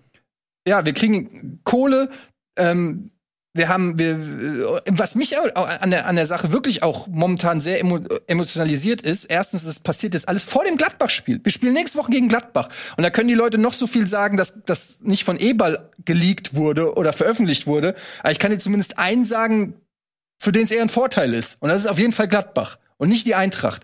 Und das muss man erstmal, das ist erstmal ein Fakt. Ob es jetzt Eberl war oder ob es, was ich gehört, Borussia Dortmund hat es geleakt, um noch um die Champions League mit eingreifen zu können. Fakt ist, dass das Thema jetzt da ist und es wird für Unruhe sorgen. Und wenn die Eintracht jetzt gegen Gladbach verliert, dann brennt der Baum, dann schrumpft der Ding und wenn am Ende die Champions League das, das ist so, mir hat's der Basti, Grüße hier, Fußball 2000 Basti geschrieben hat, gemeint, das Ding hat gerade das Potenzial, die größte Enttäuschung nach 1992 zu werden für die Eintracht. Und das muss ich wirklich sagen, ich verstehe es nicht. Da hast du mit Bobic, Hütter und der Eintracht eine absolute Erfolgsgeschichte. Und dann passiert so eine Scheiße mitten in der heißen Phase. Ey, das, da, da fehlen mir teilweise wirklich die Worte. Das, das frustriert mich, trotz dem, wie gut es eigentlich bei der Eintracht läuft, das, das macht mir auch ein Stück weit Angst, weil da ist ein komplettes Führungsvakuum, kein Sportdirektor, kein Trainer, kein Sportvorstand. Äh, in dieser Phase, wo Kader geplant werden, ich habe gehört, die Eintracht ist an Dejan Lubicic dran. Das ist ein super Talent, der im Eintrachtforum schon lange vorgeschlagen würde, auf der sechs österreichischer defensiver Mittelfeldspieler, ähm, der angeblich auf den An Anruf von Hütter wartet. Jetzt wurde ihm über seinen Berater gesagt, der Hütter würde ich aber nicht anrufen, zumindest nicht für die Eintracht. Ähm, also da stehen einfach nur mal ein Beispiel. Spielertransfers äh, stehen komplett offen gerade. Eigentlich eine luxuriöse Situation du, du weißt, du hast viel Kohle nächste Saison, du kannst deinen Champions League Kader planen, geht gerade nicht. Es ist, ich finde es gerade einen richtigen Abfuck. Ich, ich, ich, muss wirklich sagen, es, ist, es frustriert mich richtig. Deshalb war ich auch so still, weil ich lese jetzt auch die ganze Zeit noch News. Ich hatte es ja heute auch alles. Ich ja nicht so unrecht. Ja, hattest du auch Ich nicht. Aber äh, es ist wirklich einfach, ich lese das gerade alles und es ist, ähm, ja, es ist, ist einfach wirklich, es macht mich wirklich traurig. Ich hoffe, dass wirklich eine schnelle Lösung kommt, dass jetzt wirklich für Klarheit gesorgt wird und ich hoffe wirklich, dass es die, die Spieler nicht zu sehr beeinflusst. Ich glaube, du hast, du darfst, du darfst ja auch nicht unterschätzen, dass, du hast es ja schon mehrfach gesagt, ich will es noch mal unterstreichen, dass da eben Führungsvakuum ist und dass da niemand weiß, wer nächste Saison da ist und dass du als Trainer, Hütter ja nochmal besonders als äh, jemand, der dann jetzt nicht 100% emotional involviert ist, dass du dir die, nicht die Frage stellst, wo hatte ich Erfolg in der Vergangenheit, sondern wo habe ich kommendes Jahr die Chance, Erfolg zu haben. Und da muss man ja Gladbach sagen, die sind extrem kontinuierlich aufgestellt, selbst wenn Rose jetzt geht, Eber bleibt, das ganze Führungsteam bleibt. Ähm, da ist ja dann, da ist ja dann eine Kontinuität, die du in Bleibt der Eberl auch, wenn der Salihamidzic geht, frage ich dich. Hm. Ja, die hatten ja schon mal. geht nicht. Das ist ja, Thema, das ist ja ne? dann wieder eine.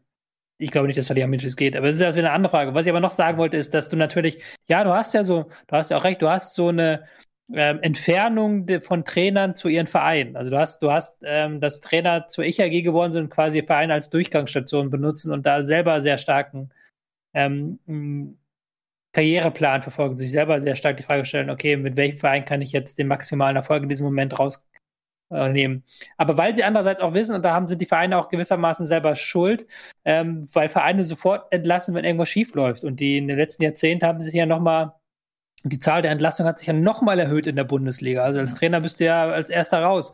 Das Und stimmt, da gebe ich dir vollkommen recht. Das ist das Business, Ja. aber dann nenn mir einen Verein, der, der Trainer treuer ist als die Eintracht in den letzten Jahren gewesen. Also bei uns gehen die Trainer, nicht umgekehrt. Ja, ist so, Tobi. Das hat Ja, mit gut, Buchhagen angefangen. In den Ja. letzten 15 Jahren hat die Eintracht, glaube ich, keinen Trainer äh, entlassen. So seit Skibbe mehr oder seit Daum. Ähm, und, und, und da muss ich einfach so. sagen, da, äh, unabhängig davon, wie erfolgreich musst du denn jetzt überhaupt noch werden? Also das ist das, was ich mich frage. Du hast wirklich mit der Eintracht einen, sage ich mal, Top 6, Top 7 Verein mittlerweile in Deutschland von der Infrastruktur, von allem, was da mittlerweile aufgebaut wurde, ist es wirklich ein Verein, der ein hohes Potenzial hat. Vielleicht sogar langfristig höher als Gladbach, auch aufgrund des Standorts und was da passiert. Ähm, dann äh, hast du die Kassen sind voll bei der Eintracht. Du hast äh, junge Spieler, die auf jeden Fall ähm, Geld reinspielen, äh, äh, in die Kassen spülen, wenn wenn wenn äh, wenn sie gehen. Äh, sie spielt nächste Saison vielleicht Champions League, ziemlich sicher international. Also was muss man denn noch machen, damit ein Trainer sagt, Alter, hier fühle ich mich wohl, hier bleibe ich gerne, ähm, ich kann mich hier identifizieren. Ähm, als mit diesen Fans in die Champions League zu gehen. Also ich muss ganz ehrlich sagen, so viel geilere Destinations kenne ich jetzt nicht, auch in der Bundesliga nicht. Nico. Ja, die, die Frage, die ja noch so ein bisschen offen ist, da hast du ein bisschen drumherum schon mal die Infos gegeben, aber warum gehen denn gerade alle gemeinsam getrennt voneinander? Selbst wenn es Eitelkeiten sind und selbst wenn es Probleme gibt, dass der eine mit dem anderen nicht kann, dann geht der eine und der andere hat gewonnen und bleibt Platzhirsch und übernimmt die Herde. Aber jetzt gehen alle gleichzeitig. Das heißt doch auch, das ist jetzt vielleicht von mir ein bisschen zu, zu weit entfernt, aber das wäre ja zu blauäugig zu sagen, es ist doch alles super. Warum bleibt nicht der Trainer? Es muss ja offensichtlich hinter der Oberfläche noch mehr kaputt sein, dass sie alle auf einmal gehen. Verstehst du, was ich meine? Ja, ich verstehe, was du meinst. Ich, ich weiß nicht, ob was kaputt sein muss. Also zum einen muss man natürlich sagen, die Eintracht, vor, der Vorstand mit Bobic, du hast niemand mit Stallgeruch. Ja, Max Eberl hat Stallgeruch in Gladbach. Ähm, das, äh, da, da muss man aber auch sagen, Stallgeruch alleine bringt's nichts, wenn du nicht auch die, die entsprechende Kompetenz mitbringst. Ja, und da muss man einfach gucken. Also wir haben, wir haben wir Andi Möller, toll. Ja, also insofern ähm, ist das natürlich das Problem, wenn du einen Ma- Top-Manager sozusagen holst, ein Top-Manager, wie ein, wie ein Bobic dann eben einer ist, aber der jetzt nicht des Eintracht, mit dem Eintracht-Herz geboren ist, so dann wird er irgendwann gehen auf dem Höhepunkt seines Erfolgs, weil er noch mehr Erfolg will.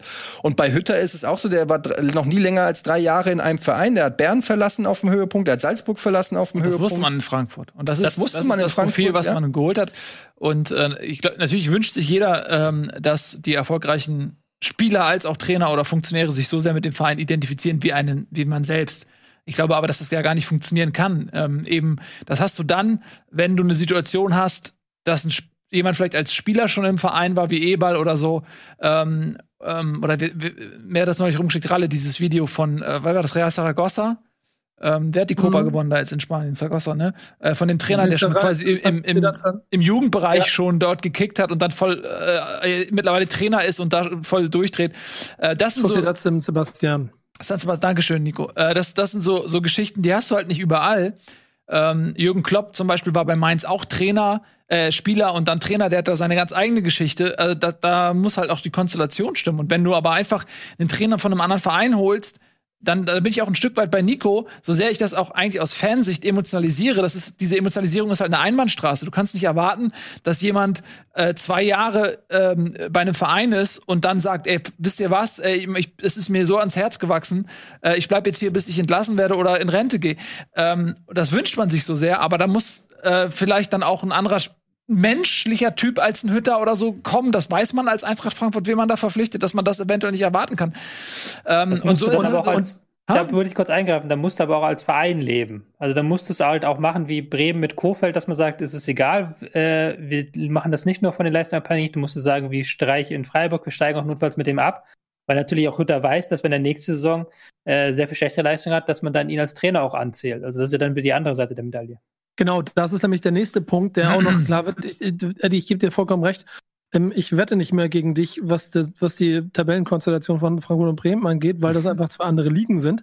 Und das hat sich klar gezeigt, dass es auch ein Fundament hat, aber dass es ja trotzdem etwas Gelerntes ähm, über kurze Zeit jetzt und noch nicht langfristig. Das heißt, es gibt keine Garantie dafür, dass Frankfurt auch in vier Jahren um Champions League Plätze mitspielt, was du aber weitestgehend, diese Saison zählt dann nicht so, aber wenn wir eine 10er, 10, 10 Jahreswertung nehmen, gilt das für Dortmund, das gilt irgendwie für, für, für weitestgehend Leverkusen, äh, für, für, für Leipzig, Bayern.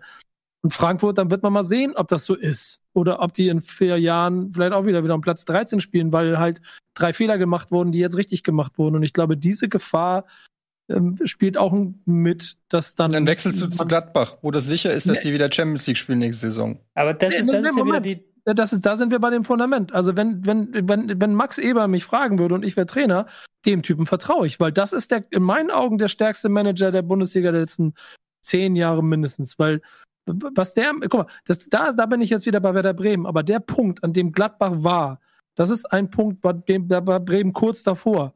Und der Unterschied ist, dass Bremen seitdem kraxelt wie so eine kranke Henne, die die ganze Zeit versucht, irgendwie zu überleben. Und Gladbach ist in den Top 5 der Liga. Und das liegt einzig und allein an Max Eberl. Und du musst aber auch noch sagen, dass ein Trainer natürlich ähm, abseits von seinem medialen Bild einfach einen ganz anderen Alltag hat. Und der stellt sich Fragen wie, wie hält sich das Infrastruktur? Wie sind die Trainingsplätze? Wie sind die ganzen Sachen drumherum? Und jedem, mit dem du in der Branche sprichst, der sagt dir, Gladbach ist da wirklich vorne mit dabei. Also die müssen, die können sich messen mit, ähm, mit Bayern, mit Hoffenheim und sowas. Und die sind dann, und Frankfurt ist halt eben dann eher eine Tier, drunter. Das ist dann wieder so eine Sache, wo das der Trainer auch sagt. Ähm, dass das für den Trainer halt super, super wichtig ist. Und durch emotionalen Faktor wie die Fans, klar, das ist natürlich ein wichtiger Faktor, den man natürlich auch als Fan sieht. Aber du hast es ja auch schon selber gesagt, Hütter ist ja da gar kein Typ, der dafür äh, geschaffen ist. So ein Hyballa wird das wahrscheinlich nicht machen, so ein Transfer, aber ein Hütter ist, schätze ich schon so ein, dass der sagt, hey, da ist die Infrastruktur besser, ey, die haben einen guten Kader, ey, ich glaube, wenn die nächste Saison habe ich in Gladbach die Chance, mehr äh, in die Champions League zu kommen, eher in die Champions League zu kommen als mit Frankfurt. Und vor allem auch, Geld ist ja auch noch ein Faktor. Du Ja. hast es jetzt aber schon gesagt, wenn du dann Millionen mehr kriegst, Ich finde es nur, ja, es natürlich ist ist Geld ein Geld, Faktor ist und von Menge mir aus Geld. sind auch die Trainingsplätze in Gladbach besser. Nur ich finde es lustig zu sagen, vielleicht schaffe ich es mit Gladbach in die Champions League, wenn du mit deinem Verein, bei dem du jetzt gerade bist, Champions League spielen kannst. Ja, aber das spielst du in der Champions League und danach spielst du wieder nicht Ja, aber Champions wie, League. Wie, das ja, ach, aber er spielt jetzt die nächsten zehn Jahre spielt, er, spielt Hütter jetzt mit Gladbach Champions League Nee, oder aber was? was hat ist- einen Zweijahresvertrag unterschrieben. Aber Eddie, Eddie, auch nochmal eine Frage. Wirklich, du, du, du kennst die Mannschaft ja besser als ich. Was meinst du denn, wenn du dir den Kader anguckst und egal, ob sie Champions League gespielt sind oder nicht, wenn sie es schaffen, super. Ja. Bleibt Silva? Ja, glaube ich nicht. Aber wenn der nicht bleibt, dann bleiben 40 Millionen Euro.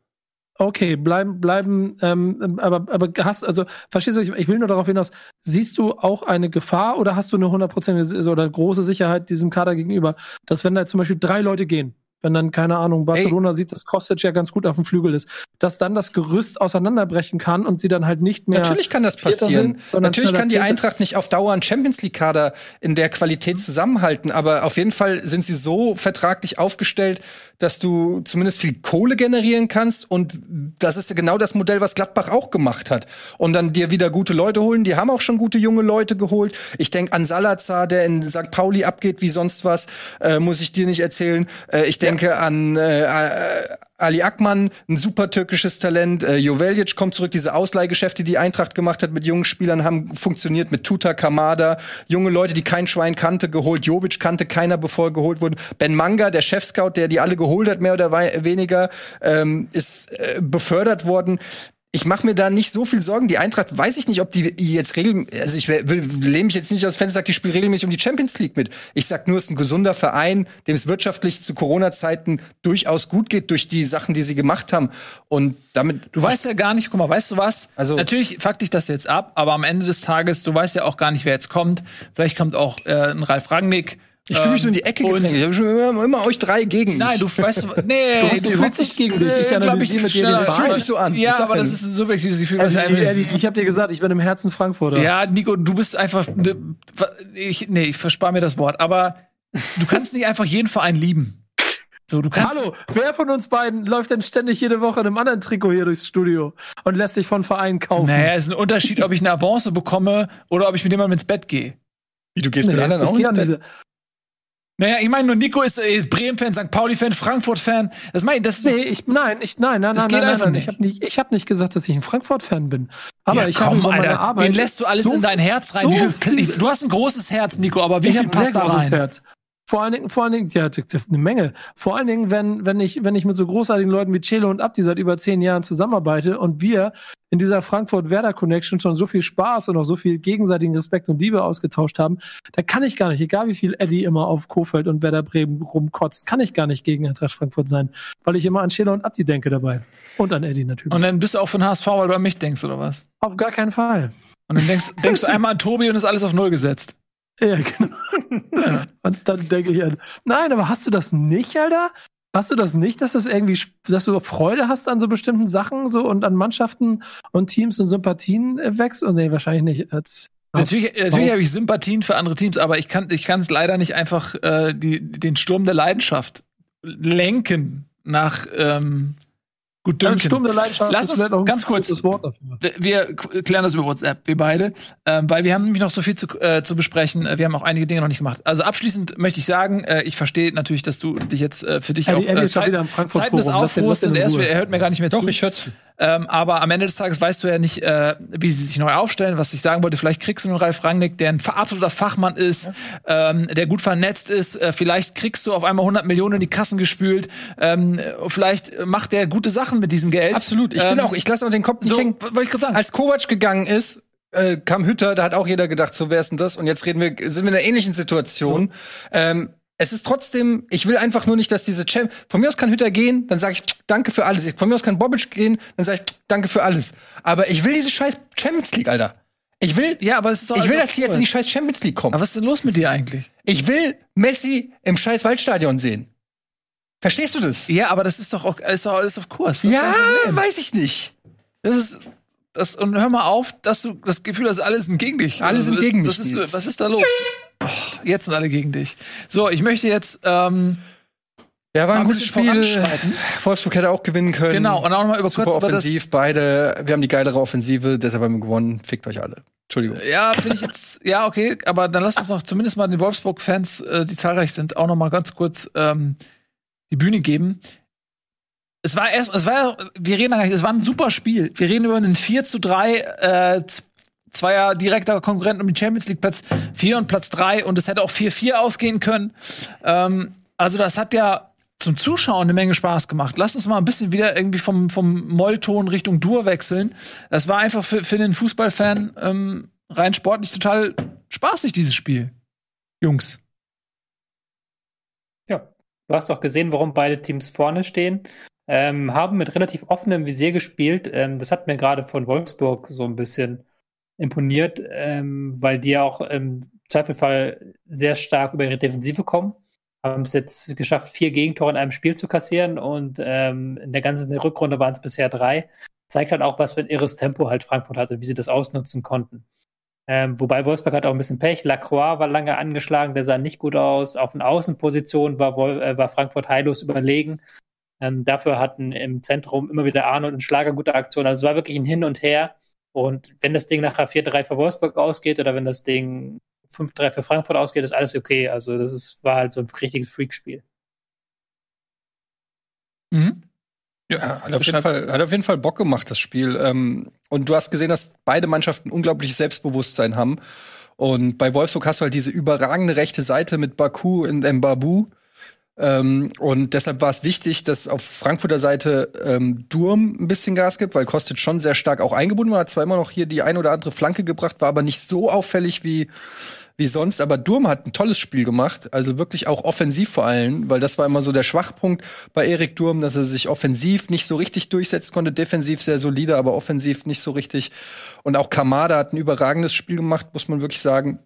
Es, äh, also dieses Mal auch körperlich gewesen, einen Ball erkämpft, glaube, vom, das vom, vom dritten Tor von der Eintracht sogar die, den Ball erobert. Von Daichi Kamada, ey. Ähm, ja, und dann so ein geiles Jovic-Tor vorgelegt von Silva. Also es war, aus Eintracht-Sicht war das dann natürlich gut, aber ich hatte am Ende schon ganz schön Schiss, muss ich sagen, weil es war ja auch beim Hinspiel, glaube ich, so, ich weiß nicht mehr genau, wie es da war, oder hat die Eintracht was irgendwie mit einem Tor geführt und dann hat Doppel, Doppelpack Weghorst hat das dann noch zerstört. Und da hatte ich schon mhm. wieder Angst, dass dann fünf Minuten vor Schluss äh, Wolfsburg dann noch mal äh, rankommt und dann der, der Riese da vorne drinne ähm, dann gab's da noch mal irgendwie einen Zusammenprall am Strafraum. Der war jetzt nicht kein Elfer oder so, aber da hältst du dann schon echt die Luft an und denkst, oh, jetzt bitte nicht, dass ein Signal aus Köln, aus dem Kölner Keller kommt und, und hier noch mal, dann wird's nämlich noch mal spannend. Ja, ja. War, ein, war ein schönes Spiel. War ein schönes Spiel und ähm, für Wolfsburg ist es weniger schlimm, diese Niederlage, als sie für Frankfurt gewesen wäre, denn Wolfsburg hat noch ein größeres Polster nämlich acht Punkte auf Dortmund. Für Frankfurt wäre das ein bisschen unglücklich gewesen, glaube ich. Dann hätte man Dortmund noch stärker im Nacken gespürt. Ähnlich wie VfB Stuttgart, die nämlich am Wochenende gegen Dortmund gespielt haben und auch geführt haben. Und dann kam Dortmund aber und hat das Spiel gedreht. Und dann kam Stuttgart wieder ran und hat Dortmund das Spiel gedreht. Was ich damit sagen will, es war eine ähnlich spannende Geschichte. Sind wir schon fertig mit der Eintracht oder was? Ähm, nee, wir machen gleich im Anschluss noch die Eintracht-Sondersendung. Das war jetzt ja nur ein Teaser. Ein kleiner Scherz. Quasi. Ja, Spaß. Ähm, das war äh, auch ein Spiel, was, was sehr viel Spaß gemacht hat. Ähm, Schlagzeile gehört unter anderem äh, Knauf. Ähm, der hat Werbung in eigener Sache gemacht. Äh, wie er das gemacht hat, erfahrt ihr, wenn wir mit unserer eigenen Werbung durch sind. Die kommt jetzt und dann reden wir gleich unter anderem über Stuttgart Dortmund, aber noch über andere Dinge, was uns so einfällt. Bis gleich.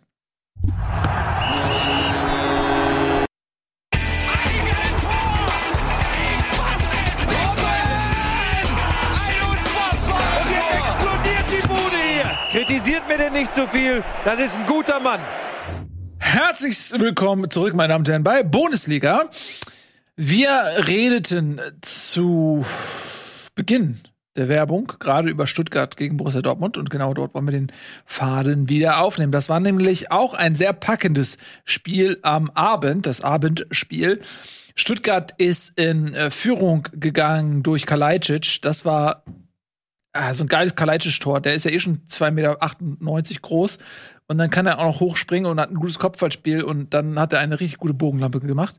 Äh, Dortmund kam aber zurück äh, durch Bellingham und Reus und sah wie der Sieger aus und dann aber in der 78. Minute kam die Davi, der ähm, hochtalentierte Didavi, der immer so von Verletzungen zurückgeworfen wurde, dass er jetzt nur noch Ersatzspieler in Stuttgart ist äh, aber immer noch überragende Fähigkeiten hat. Und spricht für den Kader, ne? Spricht für den Kader auf jeden Fall. Und dann hatten wir ähm, in der 80. Minute, kurz nach dem 2 zu 2, den Auftritt des jungen Knaufs, der ja unter der Woche auch schon in der Champions League debütieren durfte gegen Manchester City, der jetzt gegen äh, Stuttgart äh, reinkam und direkt wirbelte und ein wirklich schönes ähm, 3 zu 2 erzielte, nach einer schönen Körpertäuschung, Ball zurechtgelegt und dann aus was 16, 17 Metern schön ins Eck geschlänzt. Ähm, da haben die einfach mal wieder einen Spieler aus dem Mut gezaubert. Ich weiß gar nicht, ist der 20 oder 19, ne? 19. 19. 19, einfach noch mal wieder Dortmund einen aus dem Hut gezaubert, der auch wirklich ähm, mehr als eine Eintagsfliege zu sein scheint, der junge Mann. Müssen wir natürlich erstmal abwarten, aber das sah schon echt gut aus. Und damit äh, hat Dortmund sich einen sehr, sehr wichtigen Sieg erkämpft, denn ich glaube, eine Niederlage wäre gleichbedeutend gewesen mit dem absoluten Verabschieden aus dem Champions League Rennen. Mm, ihr habt doch bestimmt das Spiel auch alle gesehen, war auch das Abendspiel, ne? Mhm. Wie hat euch das denn gefallen? Tobi, nicht so gut? Ja, war ein bisschen verfahren. Also ich hat, fand, es war, äh, Dortmund hat relativ lange gebraucht, um reinzukommen in das Spiel. Klar, nach dem Champions League-Spiel unter der Woche war das so ein bisschen vielleicht ähm, zu erwarten gewesen, aber dann fand ich Stuttgart ähm, wie immer sehr stark auch im Pressing, haben sich dann aber früh zurückgezogen und haben dann die Konter teilweise sehr schwach ausgespielt. Also es gab wirklich zwei, drei Situationen, wo sie in Gleichzahl oder sogar Überzahl Konter einfach haben liegen gelassen. Ähm, haben sie dann erst in der zweiten Halbzeit verwertet. Und am Ende war es halt auch wieder so eine Einzelaktion bei Dortmund, die das entschieden hat, von Knauf, der da einfach wirklich einen tollen Schutz abliefert. Mhm. Aber ansonsten ist das für mich so, war das für mich so gefühlt ein Spiel zwischen zwei Spielen für Dortmund. Und die Geschichten, die da geschrieben wurden, sind halt alle so alt wie die Dortmunder Saison. Also es 1-0, du sagst, tolle Ko äh, Bogenkopfballlampe von Kalajdzic, trotzdem ist der Ball so lange in die Luft, dass halt ähm, Hitz zumindest irgendwie abspringen muss da in die Richtung. Ähm, der sah da nicht gut aus. Du hast im Mittelfeld wieder leichte Probleme gehabt, die Kontrolle zu erlangen. Naja, aber das hatten wir alle schon tausendmal. Also Dortmunds Saison Mhm. entscheidet sich jetzt nicht in diesem Spiel, sondern eher jetzt am kommenden Mittwoch ist es ja, glaube ich, gegen City. Mhm. Das stimmt wohl. Was mir immer wieder auffällt, ist, unter Terzic bekommt der Hut jetzt ja auch mehr Spielzeit. Der hat was, was alle anderen Mittelfeldspieler nicht haben. Ne? Also der ist vielleicht hinten, also auch mal so ein Schlendrian, ähm, so ein bisschen was so Ballverluste angeht oder ähm, ist natürlich nicht so robust irgendwie in den Zweikämpfen, wie jetzt ein Delaney oder wie ein Witzel, Emre Can, der da auch spielen kann. Aber der spielt Pässe. Also der hat das, den Mut, diese Pässe zu spielen und der spielt auch immer wieder diese Bellingham scharf, nee, nee, da, Dahut, diese Dahut. scharfen Bälle, äh, wirklich direkt nach vorne. Ähm, und das ist etwas, was irgendwie, glaube ich, da im Mittelfeld keiner so gut kann wie der Hut. Und das fällt mir immer wieder auf, weil der sich ja über Jahre nicht durchsetzen konnte. Aber der, dieses eine Element und Terzic scheint das höher zu bewerten als ein Favre zum Beispiel. Ähm, da waren jetzt auch wieder so ein paar, paar feine Bälle, finde ich, bei von, von der Hut. Ja, ich mag den richtig gerne. Ich habe ja auch schon vor ein paar Jahren gesagt, den hätte ich gern, als er noch auf der Bank saß bei Dortmund, den gern bei der Eintracht gesehen. Toller Spieler und ein bisschen Glück gehabt, dass Witzel sich verletzt hat, weil Terzic hat ja, glaube ich, auch erst auf Witzel äh, auch gesetzt, bis er sich verletzt hat. Ähm, weiß man nicht, ob Dahut dann auch da so reingerückt wäre. Ähm, wurde, wurde so ein bisschen zu seinem Glück gezwungen, aber liefert seitdem konstant ab. Auch in der Champions League übrigens tolle Einsätze gezeigt.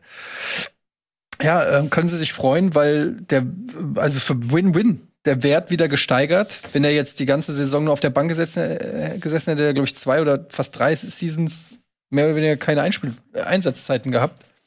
Ja. Also top. Was ich bei dem immer, ich habe es irgendwann, glaube ich, schon mal erzählt, echt so interessant finde, ist, wie der auf dem Platz auch agiert.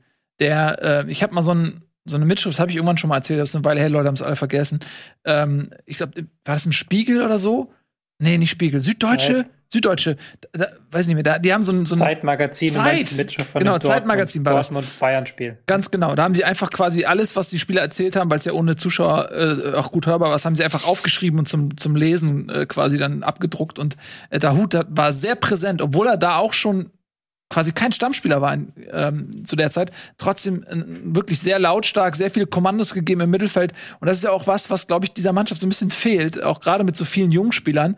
Dass so, das, was bei Bayern München einen Müller macht, macht äh, Dahut vielleicht nicht in der Intensität, aber ich finde es immer wieder krass zu sehen, auch bei den Bayern, zu denen wir gleich noch kommen, wie sehr ein Müller verbal voranschreitet und wirklich Kommandos gibt und zack, der ist 90 Minuten äh, am Kommunizieren, Müller. Und äh, das ist eine Fähigkeit, die einem jetzt, wo diese Zuschauer fehlen, einfach noch viel mehr bewusst gemacht wird, was so ein Spieler für einen Wert hat, außerhalb der Pässe, die er mit dem Fuß für jeden sichtbar spielt. Ja? Und darf man nicht vergessen, so alt ist der auch noch nicht, ne? 25. Nee, der ist noch nicht so alt. Also Ich meine, das ist irgendwie, ich glaube, das ist was, was du hast oder du hast es nicht. Ja. Du kannst es vielleicht verbessern, aber du hast ein Grundsetting, mit dem du auf die Welt kommst. Und das ist einfach eine Eigenschaft, die hast du oder du hast sie nicht. Und ein Dahut hat sie offensichtlich. Das hat mich ja bei all meinen Kreismeisterschaften immer so wertvoll gemacht. Ja. War nie der stärkste Techniker. Aber das ist Thomas Müller auch nicht. Aber ein Leitwolf. Leitwolf. Einer, der die anderen Ja. antreibt und animiert, Ja. für ihn zu arbeiten. Absolut. Das ist genau gut äh, ausgedrückt. Ja, also äh, Stuttgart, finde ich, kommt immer so ein bisschen zu kurz. Ist ein bisschen schade. Ähm, Aber wir haben die schon so abgefeiert hier in der, Ja. in der Show, zu Recht auch. Allein, was die für einen Kaderwert sich ergaunert haben, möchte ich fast sagen, was die für Spieler haben. Teilweise, ne, Silas verletzt, äh, Gonzales verletzt, sind ja schon mal zwei Topstars, die auch eventuell für viel Geld im Sommer äh, gehen. Also für einen Aufsteiger, ich kann mich selten erinnern, einen Aufsteiger gesehen zu haben, der so viel Qualität hat und auch so viel junge, ähm, entwicklungsfähige Spieler. Also das ist schon echt, den, den ist der äh, Schritt von Abstieg und Etablieren in, in, in der Bundesliga echt gut gelungen. Noch Ergänzungen, sonst schreiten wir voran. Gut, ähm, wir schreiten voran. Dann äh, sprechen wir jetzt über die Bayern, weil die haben wir gerade, habe ich gerade angesprochen, im Zuge auch Thomas Müllers. Dann können wir das ja nochmal machen. Für die Bayern, finde ich, war das noch mehr so ein Zwischenspiel, Tobi, als für die Dortmunder, die vielleicht ja auch noch ein bisschen in einer anderen Situation sind. Zu einem haben sie ein bisschen mehr Vorsprung auf Leipzig, ähm, sind da nicht ganz so unter Druck wie Dortmund, wenn sie noch was erreichen wollen. Und zum anderen sind sie, glaube ich, auch sportlich ja, also klar, Dortmund hat ein gutes Ergebnis in Manchester geholt, die können weiterkommen, aber es wäre trotzdem noch eine Überraschung, wenn sie weiterkommen. Und für die Bayern ist es so, ähm, äh, die wollen natürlich diesen Rückst- Rückstand wettmachen, den sie haben, auch wenn sie auswärts ran müssen. Aber ähm, für die ist die Priorität noch mal stärker auf der Champions League als für Dortmund, unterstelle ich jetzt einfach mal auf, aufgrund der Ausgangslage. Und äh, dementsprechend hat, haben die Bayern auch sehr stark rotiert, haben da einige ähm, Spieler aufs Feld geschickt, die man jetzt nicht unbedingt kennt, wenn man nicht Bayern-Fan ist. Zum Beispiel äh, Stanisic, der links hinten gespielt hat, Thiago Dantas. Ähm, ähm, Musiala, na, der ist jetzt natürlich auch schon deutscher Nationalspieler, den kennt man mittlerweile, aber der ist auch nicht derjenige, der jetzt jedes Spiel startet. Dann hast du einen Saar hinten rechts, der mal wieder ran durfte, also wie Choupo-Moting sowieso. Also man sieht, das ist jetzt nicht unbedingt ähm, Bayern geht ähm, mit letzter Leidenschaft äh, auf den Platz oder mit, sag ich mal, mit, mit letztem Risikobereitschaft, sondern da war die Prio doch schon auf das Champions League Rückspiel gelegt und ähm, dementsprechend reicht es nur zu einem 1 zu 1 oder war Union so viel besser, dass ich ihnen jetzt Unrecht tue? Nee. Also ich tatsächlich die Union-Fans, da habe ich auch schon auf die Finger bekommen, weil ich sehr kritisch war, aber ich, ich wiederhole das trotzdem, weil ich fand, Union hätte da eigentlich sogar mehr rausholen können. Weil das war wirklich eine Bayern B11, die haben eine komplett neue Viererkette aufgestellt, die so noch nie zusammengestellt war. Und ich finde, Union hat sie relativ wenig geprüft. Also haben 4-4-2 zwar versucht, so einzeln als Konter zu fahren, aber dann waren sie auch auf den Außen immer zu tief. Aber immer, immer, wenn halt die Außenverteidiger mit nach vorne kommen, sind, dann wurde es eigentlich gefährlich. Und da hätte ich mir gewünscht, so, dass Union dann noch mehr Mut hat, gerade angesichts der Aufstellung der Bayern. Ähm, das 1-1 am Ende geht in Ordnung. Und aber ich glaube, jedes Bundesliga-Team hätte davon geträumt, gegen diese Bayern-Elf spielen zu dürfen. Also wenn Mhm. du gegen Bayern spielen willst, dann doch bitte in diesem Sandwich zwischen den beiden PSG spielen. Ja. Und ähm, klar, Union kann jetzt sagen, okay, wir haben, sie haben jetzt wieder ein Unentschieden geholt gegen die Bayern, wieder ähm, ohne Niederlage ge geblieben gegen ein Top-Team. Aber angesichts der starken Union-Saison kann man da sagen, vielleicht, mh, der hat diese letzten 5% gefehlt. Vielleicht war auch die Aufstellung von Max Kruse in diesem Spiel nicht ganz so klug, weil der als Zehner dann natürlich ein bisschen verloren war und vielleicht hätte man noch mehr Tempo gebrauchen können vorne. Mhm. Ja, also ähm, viel mehr, glaube ich, kann man dazu nicht sagen. Ähm, es, ich finde es ein bisschen glücklich, sage ich mal, dass es jetzt mit Union Berlin einen Gegner gab, für den es nicht mehr um so viel geht. Also klar, die sind noch absolut im Rennen um Europa. Das ist natürlich für Union was richtig Großes. Aber ich habe nicht das Gefühl, dass irgendein Konkurrent benachteiligt wird, weil diese Union ist im Sandwich von Leverkusen und Gladbach. Äh, die sollen ihre eigenen Hausaufgaben machen. Die müssen nicht auf Union Aber gucken. Was? Das ist dann auch wieder, wieder ein bisschen unfair, weil wir natürlich diese Europa League und gerade diese Conference League so ein bisschen abtun und das als weniger wert ansehen. Aber da geht es ja schon um was. Also es ist ja nicht so, dass die wirklich im Niemandsland der Tabelle sind und das eigentlich vollkommen Ja. egal ist, wie das Spiel ausgeht Ja. für sie. Also es ist schon so, ich würde nicht sagen Wettbewerbsverzerrung, aber die Bayern haben schon ganz deutlich gemacht, so, ja, das Leipzig-Spiel, jetzt sind wir praktisch Meister und das PSG-Spiel ist uns wichtiger Genau. als dieses Ich meine, Union-Spiel. dass es halt wesentlich mehr Geschmack gehabt hätte, wenn das jetzt zum Beispiel Berlin, also Hertha Berlin statt Union gewesen wäre. Wenn du, ne, also wenn es wirklich um sowas Existenzielles wie den Abstieg geht oder so, dann wäre es hart gewesen. Ähm, ich weiß, da geht es auch Klar. noch um die Kämpfe, das ist auch okay, aber ich finde halt, ja, wie gesagt, ich finde, das, das hätte, wäre noch dramatischer gewesen. So, wenn die jetzt, stell dir vor, die spielen gegen, wirklich gegen, gegen Hertha, Hertha gewinnt das Spiel, das wäre schon krass gewesen, so. Aber das ist alles nicht so gekommen, lass uns da jetzt nicht zu viel Zeit äh, aufwenden, denn wir haben noch einige andere Dinge, die wir besprechen wollen. Und die Zeit, die flutscht uns so durch. Unter anderem haben wir ähm, einen Schalke-Sieg. Und ey, das ist so selten, da kann man auch mal drüber reden. Schalke tatsächlich gegen Augsburg gewonnen. Aber man muss sagen, mit viel Leidenschaft, aber auch ein bisschen glücklich durch einen Torwart-Fehler von Ginkiewicz 1 zu 0 in Führung gegangen durch das Geburtstagskind Suat Serdar.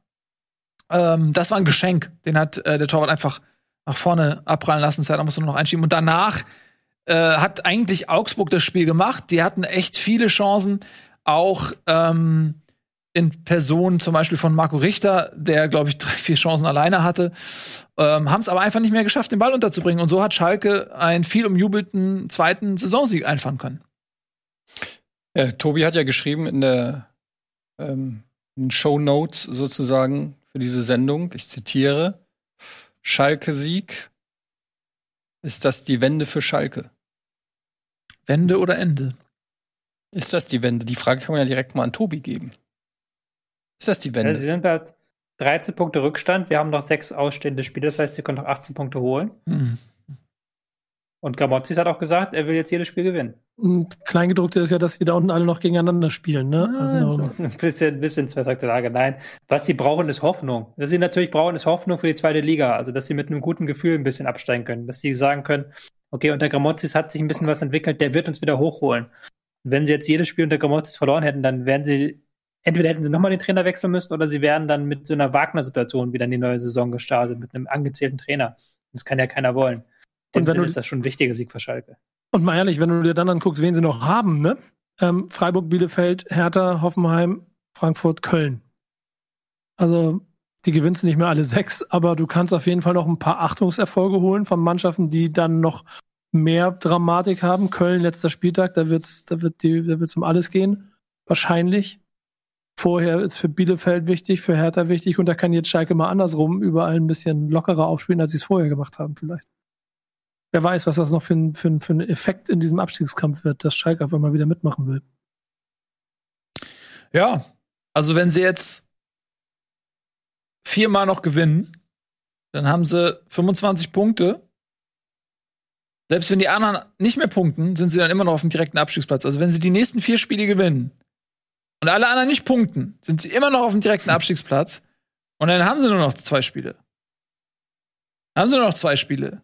Also das ist äh, für alle, die jetzt wirklich ernsthaft Hoffnung für Schalke kreieren wollen. Man könnte eher noch mal drüber debattieren, ob Augsburg noch unten einrutscht. Ja, Weil das war ja so, so das äh, Leistung minus fünf. Also, die haben halt gespielt und dann hörst du, äh, wie Richter nach dem Interview, im Spiel nach dem Interview, im Interview nach dem Spiel sagt, ähm, ja, Schalke ist kein leichter Gegner. Ähm, die stehen, die stehen zwar, sind zwar Tabellenletzter, aber die gehören da eigentlich nicht hin. Wo ich mir so denke, hat der in dieser Saison irgendein Schalke-Spiel gesehen? Hat der irgendwas mitbekommen von dieser Saison? Und das ist ja dann auch eine falsche Form von Respekt einfach, wenn du halt Ja. in so ein Spiel angehst und denkst, so Schalke, das ist eine Mannschaft, da müssen wir Respekt jetzt vor haben. Nein, die musst du abschießen, so. Da musst du halt fünf äh, Pässe aneinander rein können, um die auseinander zu kombinieren. Das hat, haben sie nicht geschafft, weil Augsburg, das haben wir auch schon oft genug ja. thematisiert, Aber Tobi, weißt du was? einfach nur mit Glück da unten sich raus. Aber wenn, wenn er jetzt was anderes gesagt hätte, dann hätten wir gesagt, so ja, guck mal, die haben den Verein überhaupt nicht ernst genommen. Die gehen auf den Platz und denken, das Spiel haben sie schon vorab Nee. gewonnen, weil alle gewonnen haben. Also, und ich nee, glaube, nee, ganz kurz, ich bin der- gleich fertig. Nee, nee, nee, nee, nee, Ich glaube- nee, nee, ich glaube, er- der hat er einfach nur- Nee, nee, nee, nee, nee, nee, nee, nee, nee, nee, nee, nee. Wenn er nach dem Spiel sagt, er hätte nach dem Spiel einfach nur sagen müssen, das war scheiße von uns oder ja, Mist, das war Mist, aber das war halt irgendwie Schalke noch stark kriegen zu wollen nach dem Spiel, das war schon peinlich. Alter, das hat, weißt du was, das hat Heiko Herrlich den 1 zu 1 so gesagt. Der hat gesagt, so, Ja, ey Leute, wir spielen gegen. Schalke, nehmt die bitte ernst, die, äh, die gehören da nicht hin. Warum sagt er das? Damit die Spieler das Spiel ernst nehmen. Und das hat er den eingetrichtert und dann kommt Marco Richter nach dem Spiel, hat sich 90 Minuten irgendwie äh, da äh, irgendwie Wolf gelaufen und so und dann wiederholt er die Worte des Trainers. Das würde ich jetzt nicht zu hoch bewerten. Aber das ist das Problem, das ist das Problem. Warum? Weil Augsburg sich von der ersten Minute gegen den Tabellenletzten reingestellt hat, die lagen schon 1-0 hinten und hatten bis zur Halbzeitpause weniger Ballbesitz als Schalke. Ja, ja die ver falsch vergessen, dass sie in der hinten lagen. Deren Plan war wahrscheinlich, das Schalke mal machen. Und wir haben sie einfach Ja, nicht eben, bemerkt, der dass sie hinten liegen. Und, und dann haben sie gesagt, ups, wir liegen hier hinten, haben sie in der zweiten Hälfte festgestellt. Also das musst du halt wirklich dir mal reinziehen. Das ist ja Schalke gespielt, der hat jetzt auch in diesem Spiel, das habt ihr ja auch schon gesagt, haben jetzt nicht die Bäume vom Himmel gespielt und äh, Augsburg hatte ja auch noch zwei, drei wirklich gute Möglichkeiten. Aber das ist einfach, wenn du bedenkst, dass Augsburg nicht im Abstiegskampf steckt eigentlich, dafür aber Mainz, Bielefeld, Hertha, Köln und du dir guckst, welche Mannschaft am Wochenende die schlechteste Leistung gemacht, dann denkst du dir schon, eigentlich gehört Augsburg da doch noch ein bisschen weiter hinten rein. ja, also gehören Die sie holen auch wir noch. von dem, was sie abliefern. Also die hat, also so richtig performt hat Augsburg nicht. So Richtig geil. Ja, die holen wir noch. Die holen wir noch. Die holen wir uns noch. Bremen holt sich Augsburg noch?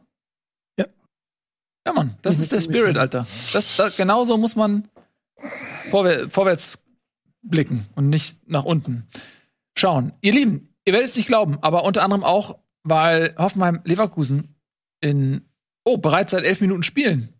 Wie steht's denn da überhaupt? 0-0. 0-0? Ja, weil Patrick Schick nicht spielt. Ist doch klar, den ich bei Kickbase gekauft habe. Ja, Bailey spielt auch nicht. Das ist der neue Trainer, der macht, was er will. Der hört nicht mehr auf uns. Ja, das ist halt Hannes Wolf. Ähm, der macht, was er will. Der re revolutioniert. Ähm, Können Die wir noch kurz die. Wir haben jetzt noch zwei Minuten Zeit. Ja, dann oder? sag jetzt noch deine komische Würzburg-Geschichte da. ja. Hallo, die ist überragend, Leute. Ja. Das ist ja wohl. Ja, erzähl. Der Nico darf gerne. Was ist da los? Sagen wir so, Würzburg hat einen Sponsor. Der hat viel Geld.